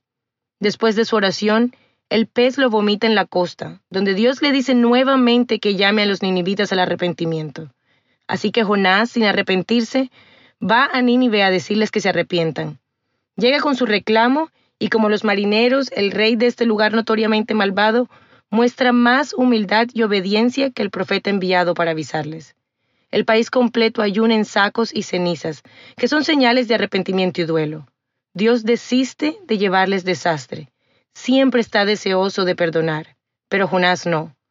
Dios usa hasta personas renuentes y amargadas en su plan de redención. Jonás está lleno de orgullo, amargura y autocompasión. Está tan enfocado en sí mismo que no se puede regocijar en que una nación entera cambie sus caminos de maldad. Pero aún en su amargura, Dios es amable con él, consolándolo con sombra, le suplica que lo mate, pero Dios no lo hace. Cuando Dios le señala su conducta tan irracional, él se vuelve malhumorado y descarado. Dios le recuerda a Jonás cuán misericordioso es, pero Jonás ya sabe esto y lo odia. Quiere la misericordia de Dios para él, pero no para nadie más. Ahora el vistazo de Dios. Los que siguen a ídolos vanos abandonan el amor de Dios. ¿Has visto esto en tu propia vida? El andar tras gozos pasajeros para llenarnos y satisfacernos tiene la tendencia a dejarnos vacíos. Pero cuando nos soltamos de esas cosas y nos comprometemos al único verdadero Dios, siempre encontramos su inquebrantable amor. Ha estado ahí todo el tiempo. Eso es lo que amor inquebrantable es. Él está ahí contigo, pacientemente esperando que tú lo notes. Él es donde el júbilo está. La sinopsis de la Biblia es presentada a ustedes gracias a B-Group, estudios bíblicos y de discipulado que se reúnen en iglesias y hogares alrededor del mundo cada semana. Un mensaje a la conciencia. Un momento de reflexión en la vida diaria. Escúchelo hoy en la voz de Carlos Rey. Era el 7 de julio de 2005. Luego de oír una fuerte explosión, Angela Griffith salió ilesa del metro de Londres y se dispuso a abordar el autobús número 30. No sabía que acababa de salvarse de una de las bombas que explotaron ese asiago día en el subterráneo de la capital inglesa. Ya dentro del autobús, la mujer de 36 años sintió el impulso de orar. Yo no sentía pánico ni nada, contó Ángela después. Solo presentía que algo andaba mal. Oí hablar de bombas, de una que explotó en la estación de la calle Liverpool. Comenzamos a oír las sirenas de la policía y el autobús lo desviaron de la ruta porque algunas calles estaban acordonadas. Ángela se dirigía a una reunión de negocios en el Hospital Royal London, en Whitechapel, pero no habría de llegar aquel día a ese hospital, sino a otro una bomba explotó dentro del autobús estando ella sentada en el primer piso al lado de la puerta.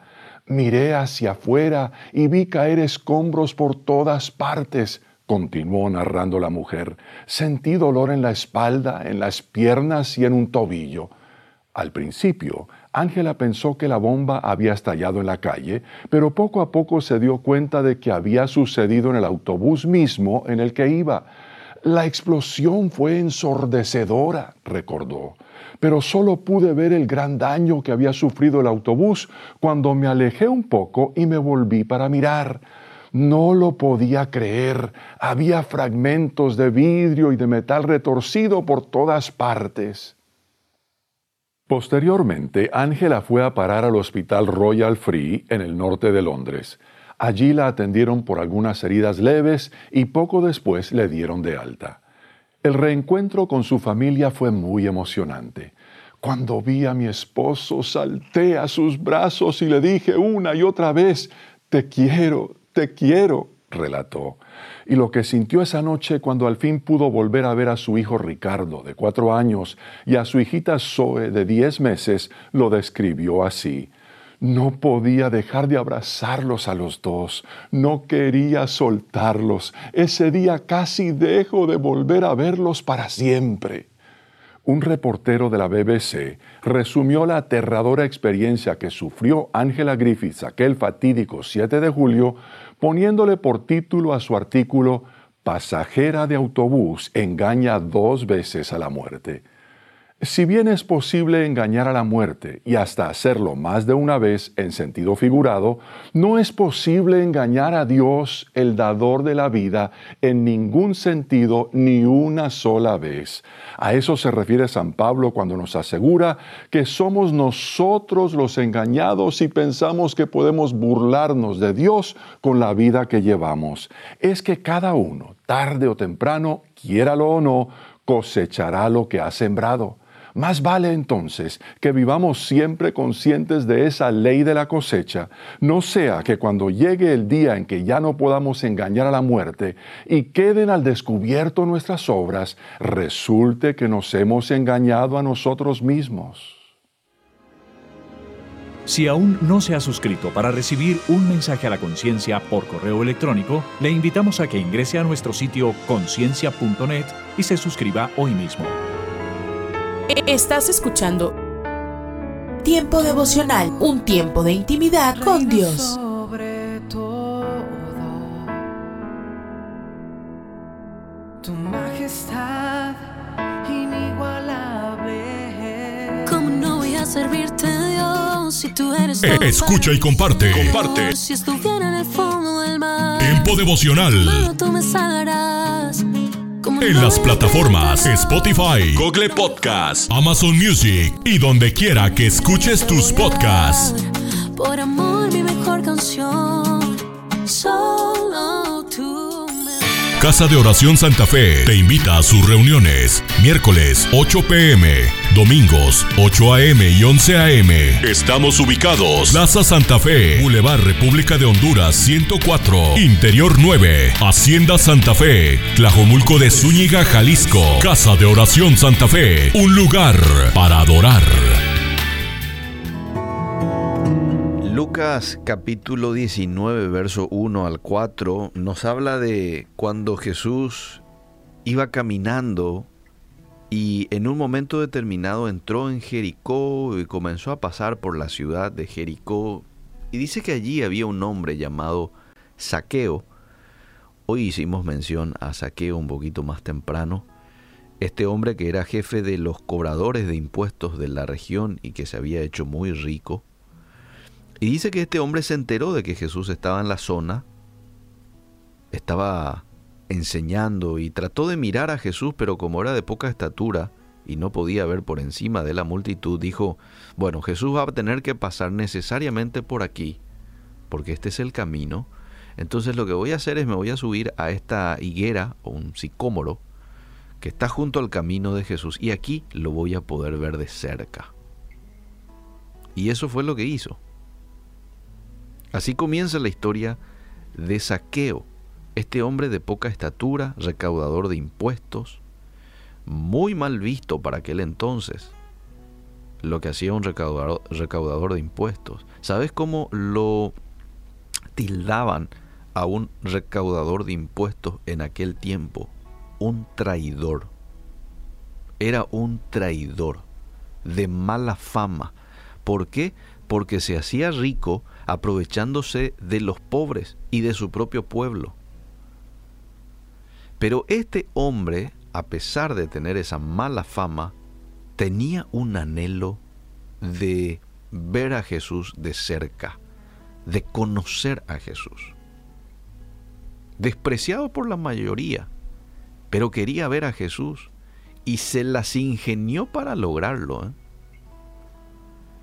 Entonces, bueno, ocurre lo que él calculó, Jesús tuvo que pasar por ese camino y él estaba allí mirándole probablemente a Jesús así con todos los ojos abiertos. Y Jesús pasa y le mira a Saqueo y le llama por su nombre.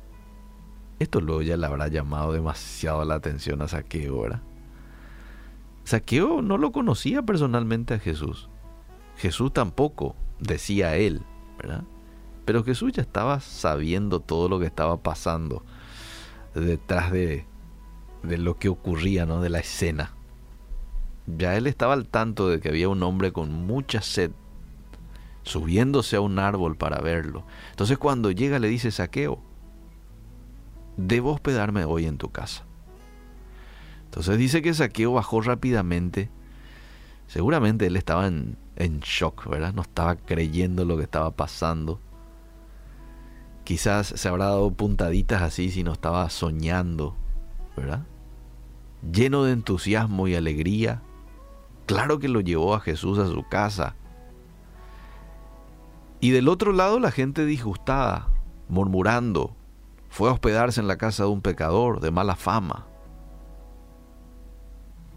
Saqueo obtuvo un gran premio que no esperaba, pero que en los planes de Dios ya estaba escrito.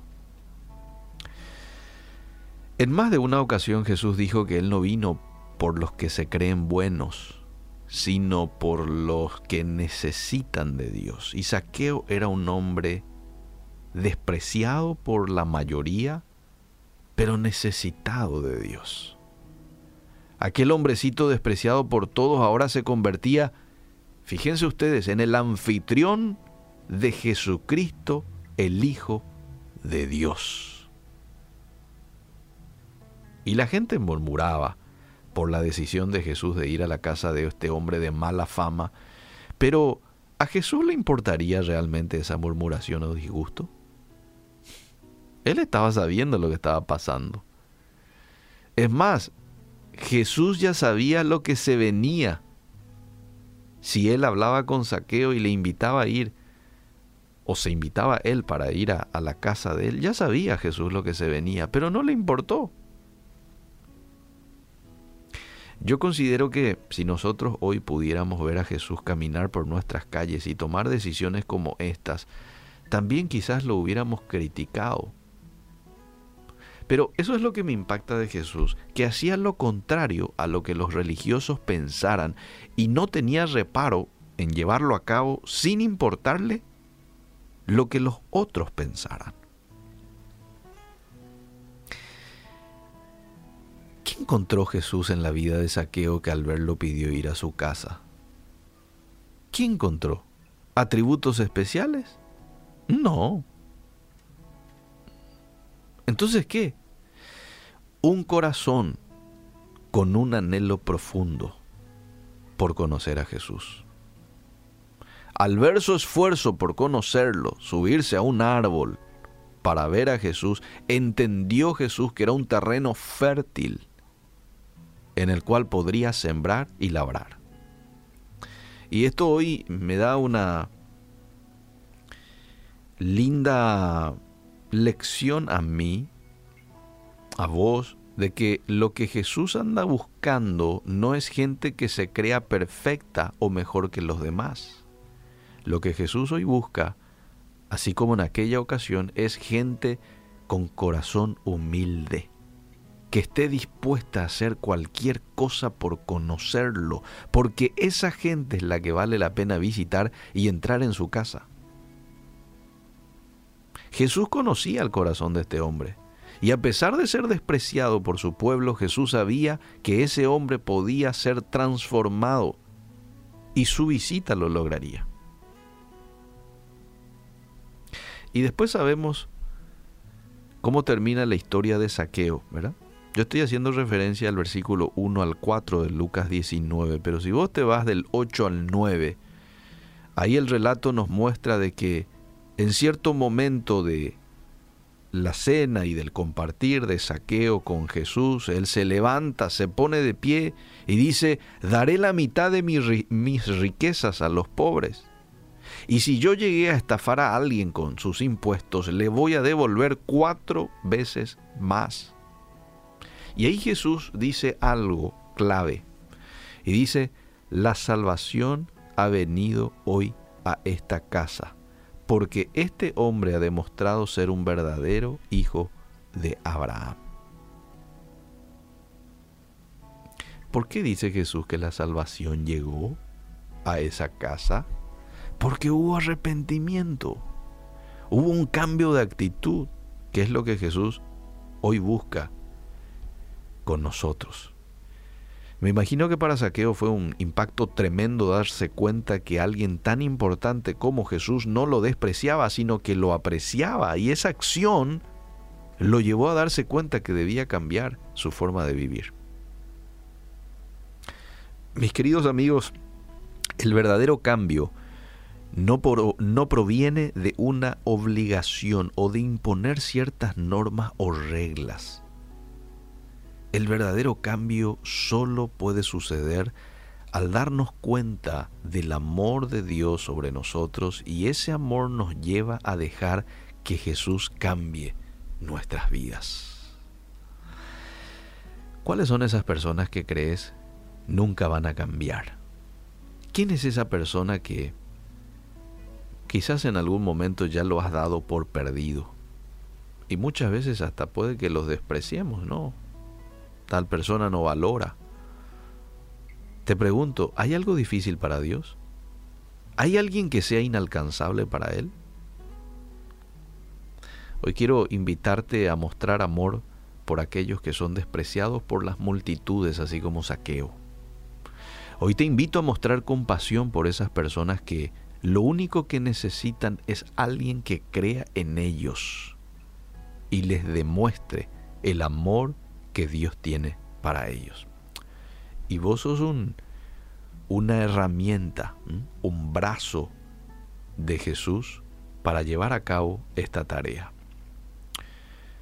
Que Dios nos ayude a poder ser hombres y mujeres, así como Jesús, a restaurar la vida de mucha gente que está sedienta de conocer a la persona. En las nubes de la incertidumbre el dolor y el desaliento, surge un rayo de esperanza en la voz internacional de la radio de Guillermo Villanueva.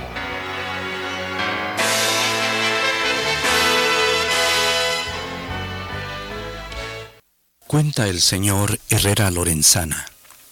Mi padre tuvo amistad con un hombre que durante muchos años había practicado el espiritismo. Mi padre le visitaba con frecuencia y cada vez procuraba darle el mensaje de salvación de Cristo Jesús. Desafortunadamente este amigo rechazaba siempre el Evangelio porque estaba muy atado en sus prácticas espiritistas a tal grado que tenía en poco la salvación de su propia alma. Consideraba al espiritismo superior al Evangelio de Jesucristo. Un día este hombre cayó enfermo de gravedad. Por muchos días no encontraba consuelo ni paz y sufría terribles dolores a consecuencia de su enfermedad. Mi padre, dice el señor Herrera, continuó visitándole y compartiéndole el mensaje. Un día se empeoró y mandó llamar a mi padre. El enfermo escuchó la lectura de la palabra de Dios y ahora sí prestó atención al mensaje de redención de Cristo. Y en esa hermosa ocasión, este hombre enfermo abrió su corazón y recibió a Cristo como su Salvador personal. Se reflejó de inmediato un cambio precioso en su rostro. Había en él gozo y paz, que es lo que Cristo da cuando uno recibe al Señor. Después este enfermo le dijo a mi padre, Agustín, nos veremos en la mañana gloriosa de la resurrección. Momentos después, murió en el Señor. Oh mi querido amigo, es hermoso morir en Cristo. Y aunque un hombre haya pecado contra Dios grandemente y acepta a Cristo, el Señor le perdona. Porque uno es salvo por eso podemos recordar las palabras de Pedro, el apóstol del Señor, en Hechos 2, 21. Todo aquel que invocare el nombre del Señor Jesús será salvo. Este versículo está lleno de promesas.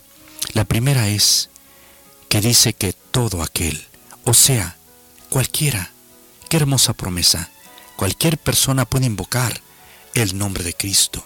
Un homosexual puede ser salvo porque puede invocar el nombre de Cristo. Un espiritista, un miembro de una iglesia de Satanás, una prostituta, un blasfemo, un borracho, un encarcelado, cualquiera puede invocar el nombre de Cristo con el corazón y será salvo. Invocar significa, que es la segunda promesa, clamar al Señor, rogarle con un deseo vehemente, rogarle con el corazón, pero con un corazón abierto. Pero añade la promesa que debemos invocar el nombre del Señor, es decir, pedirle a Cristo el perdón de nuestros pecados. El Señor, Cristo Jesús, es el ungido de Dios. Invocar entonces al Señor es invocar a Cristo el Hijo de Dios. Invocar significa también pedirle a Dios misericordia, que tenga misericordia de nosotros para que seamos salvos. Invocar significa también invitar a Cristo a nuestras vidas. La Biblia nunca habla de invocar a ningún otro nombre, el nombre de una virgen o de algún santo o de algún apóstol, no. La Biblia dice solamente invocar el nombre de Cristo Jesús. Finalmente la promesa asegura que seremos salvos de la culpa, del pecado, del infierno, si invocamos el nombre de Cristo. Invoca su nombre en este momento y será salvo. Amén. Esperamos que esta audición, un rayo de esperanza, haya penetrado en su corazón. Si en algo podemos servirle, por favor dirija su correspondencia a Guillermo Villanueva apartado 77-335, México, Distrito Federal, 11200. Le invitamos para que nos sintonice a esta misma hora y por esta misma estación. Muchas gracias por la amabilidad de su atención. Hola, te saluda Johnny Erickson Tara. Cuando mi amiga Rachel estaba en el extranjero en África, su esposo Patrick fue operado para remover cálculos biliares. Se esperaba hacer una cirugía rutina, pero después de la cirugía le dio sepsis e insuficiencia de órganos, todo en cuestión de horas. Mientras tanto, Rachel estaba a medio mundo de distancia, sin poder estar al lado de su esposo enfermo. Pero ella se aferró al Salmo 121. Mi ayuda viene del Señor esa verdad le dio una paz inmensa Ella reconoció que Dios era mucho más grande que su situación, y lo mismo es cierto para ti. Una paz inconmensurable te espera cuando te das cuenta de que el Señor es más grande que todo tu sufrimiento. Tu ayuda viene del Señor, así que hoy vive en esa verdad.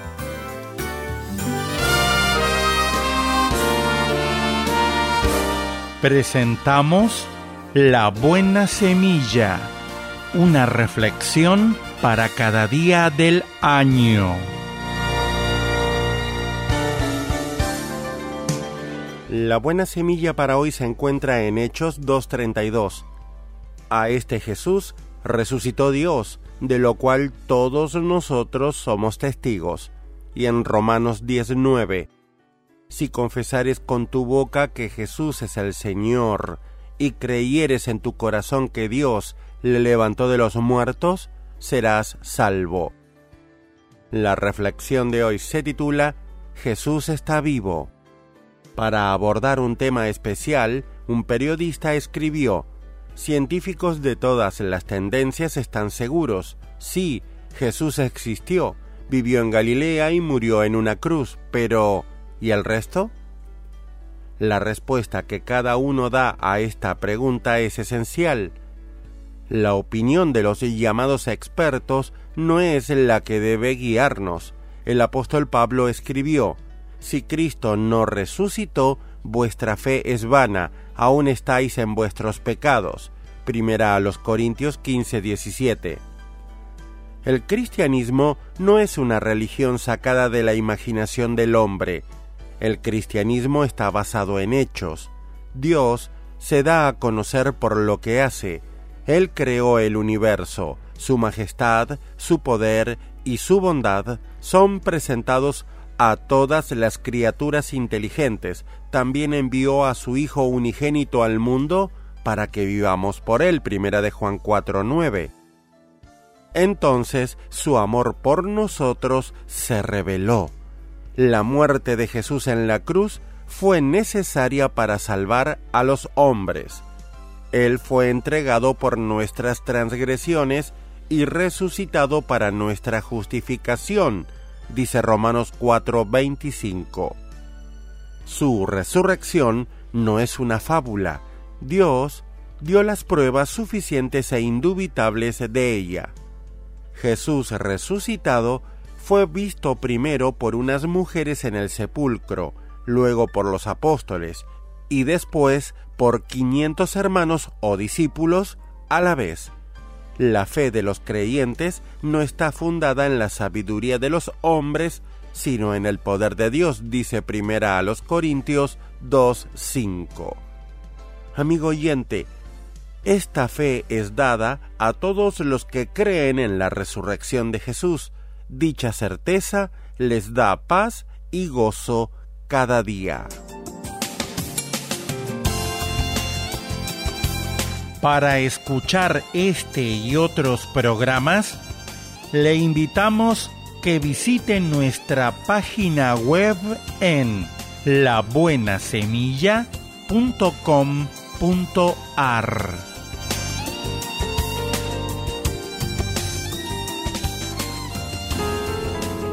Estás escuchando Tiempo devocional, un tiempo de intimidad con Dios. Sobre todo, tu majestad inigualable es. Voy a iluminar con tu luz. Escucha y comparte. Comparte. Tiempo devocional. En las plataformas Spotify, Google Podcast, Amazon Music y donde quiera que escuches tus podcasts.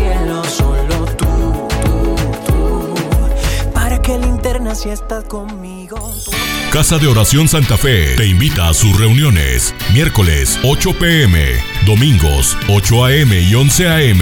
Estamos ubicados. Plaza Santa Fe, Boulevard República de Honduras 104, Interior 9, Hacienda Santa Fe, Tlajomulco de Zúñiga, Jalisco. Casa de Oración Santa Fe, un lugar para adorar.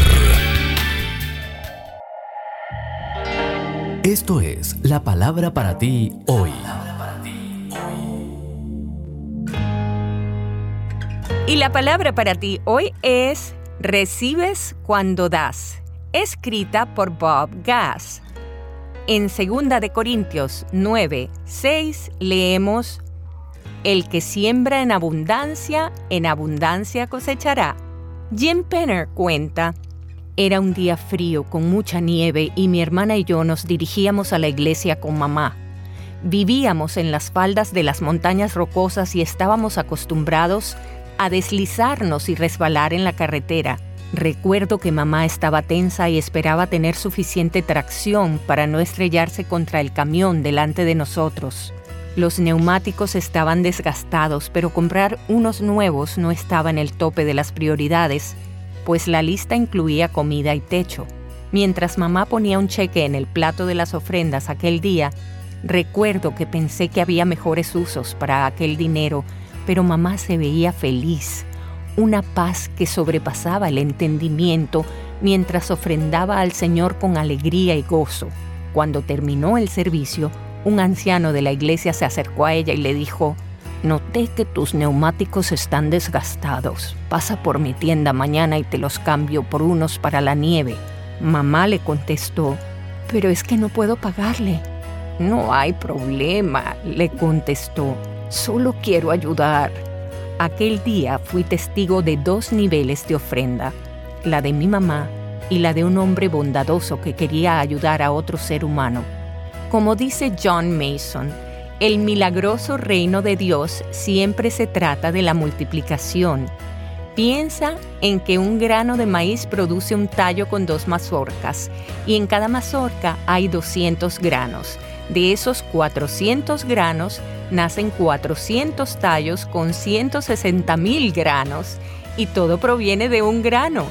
Algunas bendiciones son materiales, algunas son espirituales. No siempre sabemos qué es lo que más necesitamos, pero Dios sí lo sabe y un espíritu generoso abre las compuertas del cielo.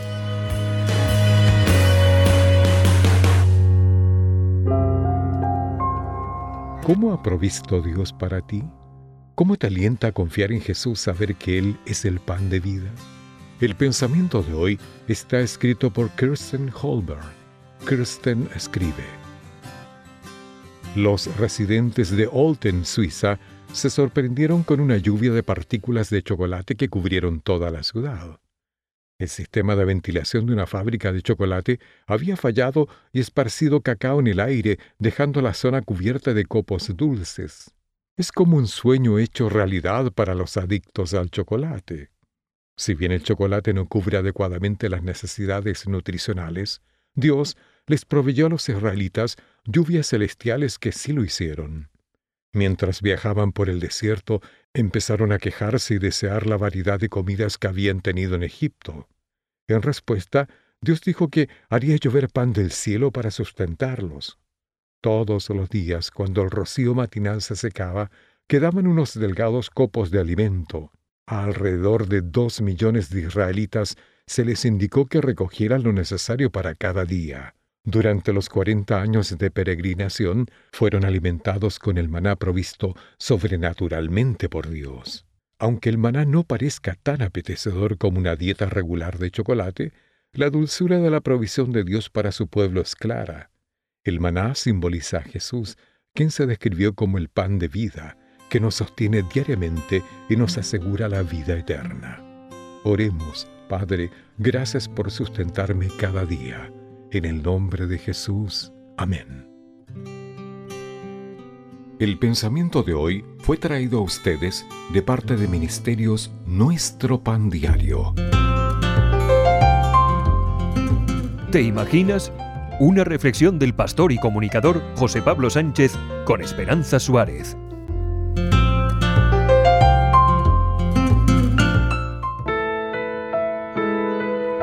Jason Castro era una joven promesa de la música cuando en 2008 decide participar en un programa de talentos de Estados Unidos llamado American Idol. Con su guitarra, su ukelele y cantando en tres idiomas, logró quedar en cuarto lugar siendo el único artista de la historia del concurso en impulsar una canción a los 10 mejores puestos de iTunes llevando al número uno el Aleluya de Leonard Cohen. Tras el concurso llegó la gira, las actuaciones y los fans. Pero no todo era éxito para Jason. En lo más profundo de su corazón había un secreto horrible que le estaba quitando la vida y hacía peligrar su relación con Mandy, su prometida. Al terminar cada espectáculo, un sentimiento de soledad invadía a Jason. Me avergüenza decirlo, cuenta el joven, pero me convertí en adicto a la pornografía. El consumo de porno para Jason comenzó en la universidad como algo ocasional, pero durante la gira se convirtió en una rutina. Me empecé a sentir muy mal, avergonzado, incluso deprimido. No podía dormir, explica Jason. Así que iba a ver otra vez pornografía y de nuevo la culpa. Era un círculo vicioso que no podía parar. Después vino algo aún peor. Me acosté con alguien a quien apenas conocía. Ya no era virtual, era la vida real. Jason estaba haciendo cosas que jamás imaginó. Había traspasado límites que sí había mantenido con su prometida. El secreto de Jason iba en aumento y le estaba asfixiando. Un día, por fin, Jason tuvo el coraje de contarle a su prometida Mandy lo que ocurría. El joven pidió perdón también a las respectivas familias, pero ella rompió su compromiso con él. Cuatro meses después, Mandy estuvo dispuesta a perdonarle y reconciliarse. Se casaron en enero de 2010 con la advertencia de que si volvía a consumir pornografía, se divorciarían. Tomé las medidas de seguridad necesarias en Internet, cuenta Jason, pero llegó el móvil inteligente y era más fácil que nunca. Volví a ver pornografía. Busqué excusas para no hablar con Mandy, pero con el tiempo me superó de nuevo. Empezó a afectar a nuestra relación y ella no sabía qué pasaba. Yo me sentía como un verdadero cobarde. Unos amigos los invitaron a un programa de ayuda para parejas en una iglesia cercana. En aquel grupo, Jason confesó de nuevo su adicción al porno. Pedir perdón a Mandy delante del grupo fue lo más duro para mí, explica Jason. Pero escuchar las historias de toda aquella gente, sus dificultades, cosas terribles por las que estaban pasando, me hizo tener esperanza. Era como si Dios me dijera, así es como funcionan las cosas, y me di cuenta de que no había abierto mi corazón por completo. Siempre había creído en Dios, pero no había confiado en Jesucristo cada área de mi vida. Me parecía demasiado sucio contarle mi problema, pero lo hice y me sentí más libre para vivir una vida santa y así poder recorrer el camino.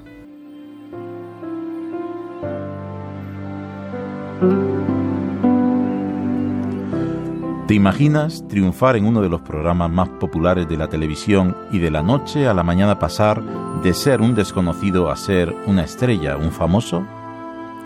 ¿Te imaginas no poder salir a la calle tranquilo?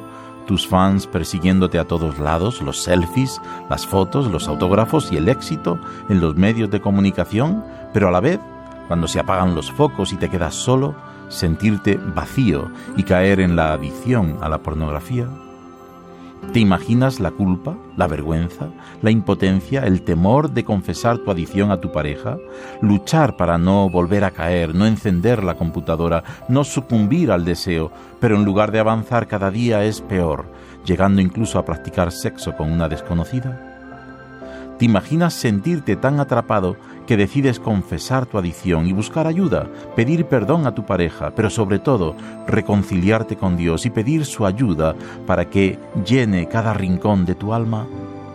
¿Te imaginas que Dios te oye, te ayuda, te libera y abre tus ojos para ver la perversión, la maldad y la oscuridad que se esconde detrás de la pantalla y de esas imágenes pornográficas?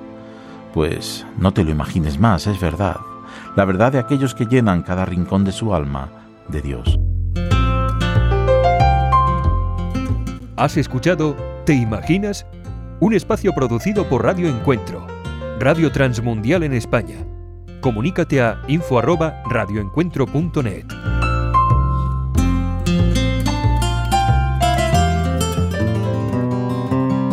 Yo acababa de terminar de presentar uno de nuestros seminarios de alcance para padres y casi al final hablé sobre cómo tendemos a copiar la manera en que nuestros padres nos criaron.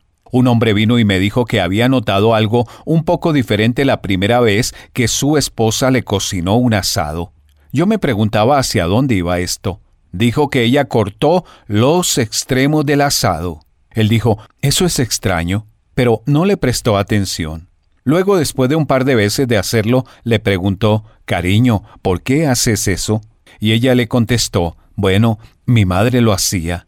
Él dijo, ¿por qué lo hacía ella? Ella replicó, Voy a preguntarle. Así que le preguntó, y ella le dijo, Bueno, mi madre lo hacía. Entonces le dijo, ¿sabes por qué mi abuela lo hacía? La madre respondió, Bueno, en realidad, cuando aún estaba viva, le pregunté una vez. Ella dijo, Sí, te diré por qué corto los extremos de la carne. Mi olla era demasiado pequeña. Entonces, aquí había tres generaciones haciendo lo que hizo la bisabuela mucho después de que la razón para hacerlo había dejado de existir.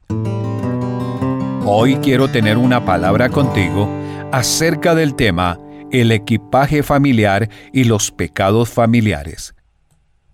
Es una lástima que todas las formas como clonamos a nuestros padres no sean tan inofensivas. Nuestra palabra para hoy de la palabra de Dios viene de Primera de Pedro 1:18 y dice, ustedes fueron rescatados de la vida absurda que heredaron de sus antepasados, con la sangre preciosa de Cristo. Bien, todos nosotros recibimos algunas de esas formas de vida vacías de nuestra familia. Quiero decir, de repente un día llegó ese bebé y tu nombre cambió para siempre.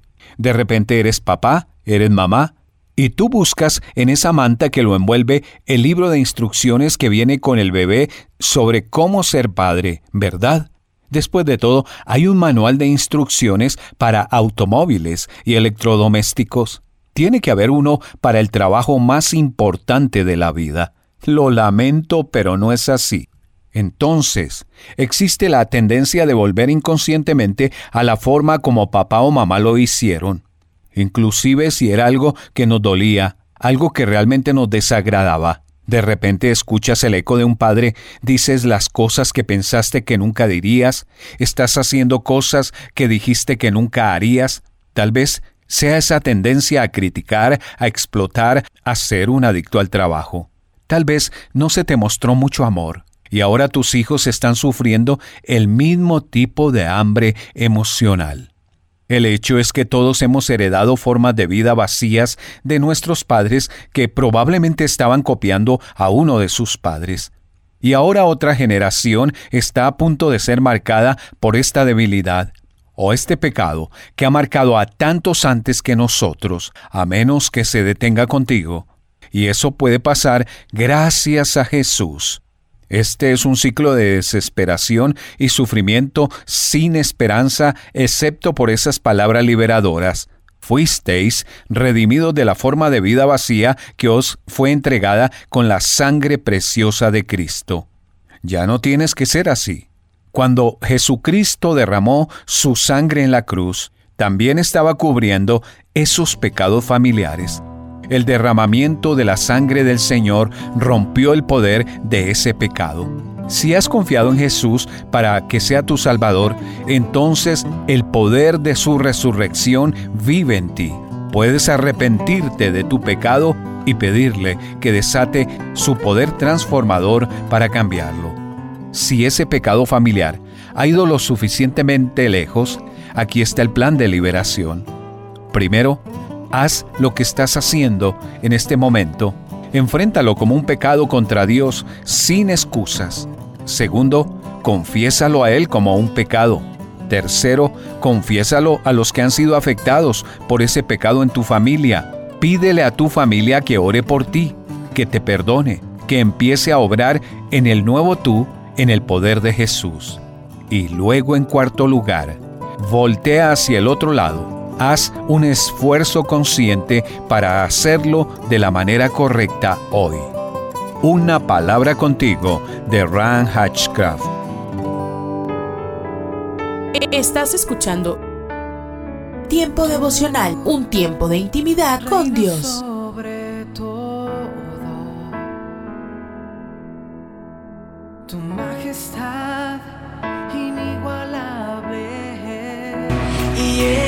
Esto quiere hacer temblar mi fe. Escucha y comparte. Comparte.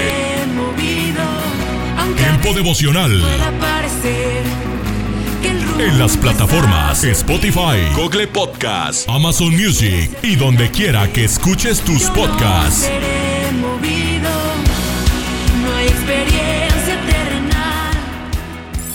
Casa de Oración Santa Fe te invita a sus reuniones. Miércoles 8 pm, domingos 8 am y 11 am. Estamos ubicados. Plaza Santa Fe, Boulevard República de Honduras 104, Interior 9, Hacienda Santa Fe, Tlajomulco de Zúñiga, Jalisco. Casa de Oración Santa Fe, un lugar para adorar.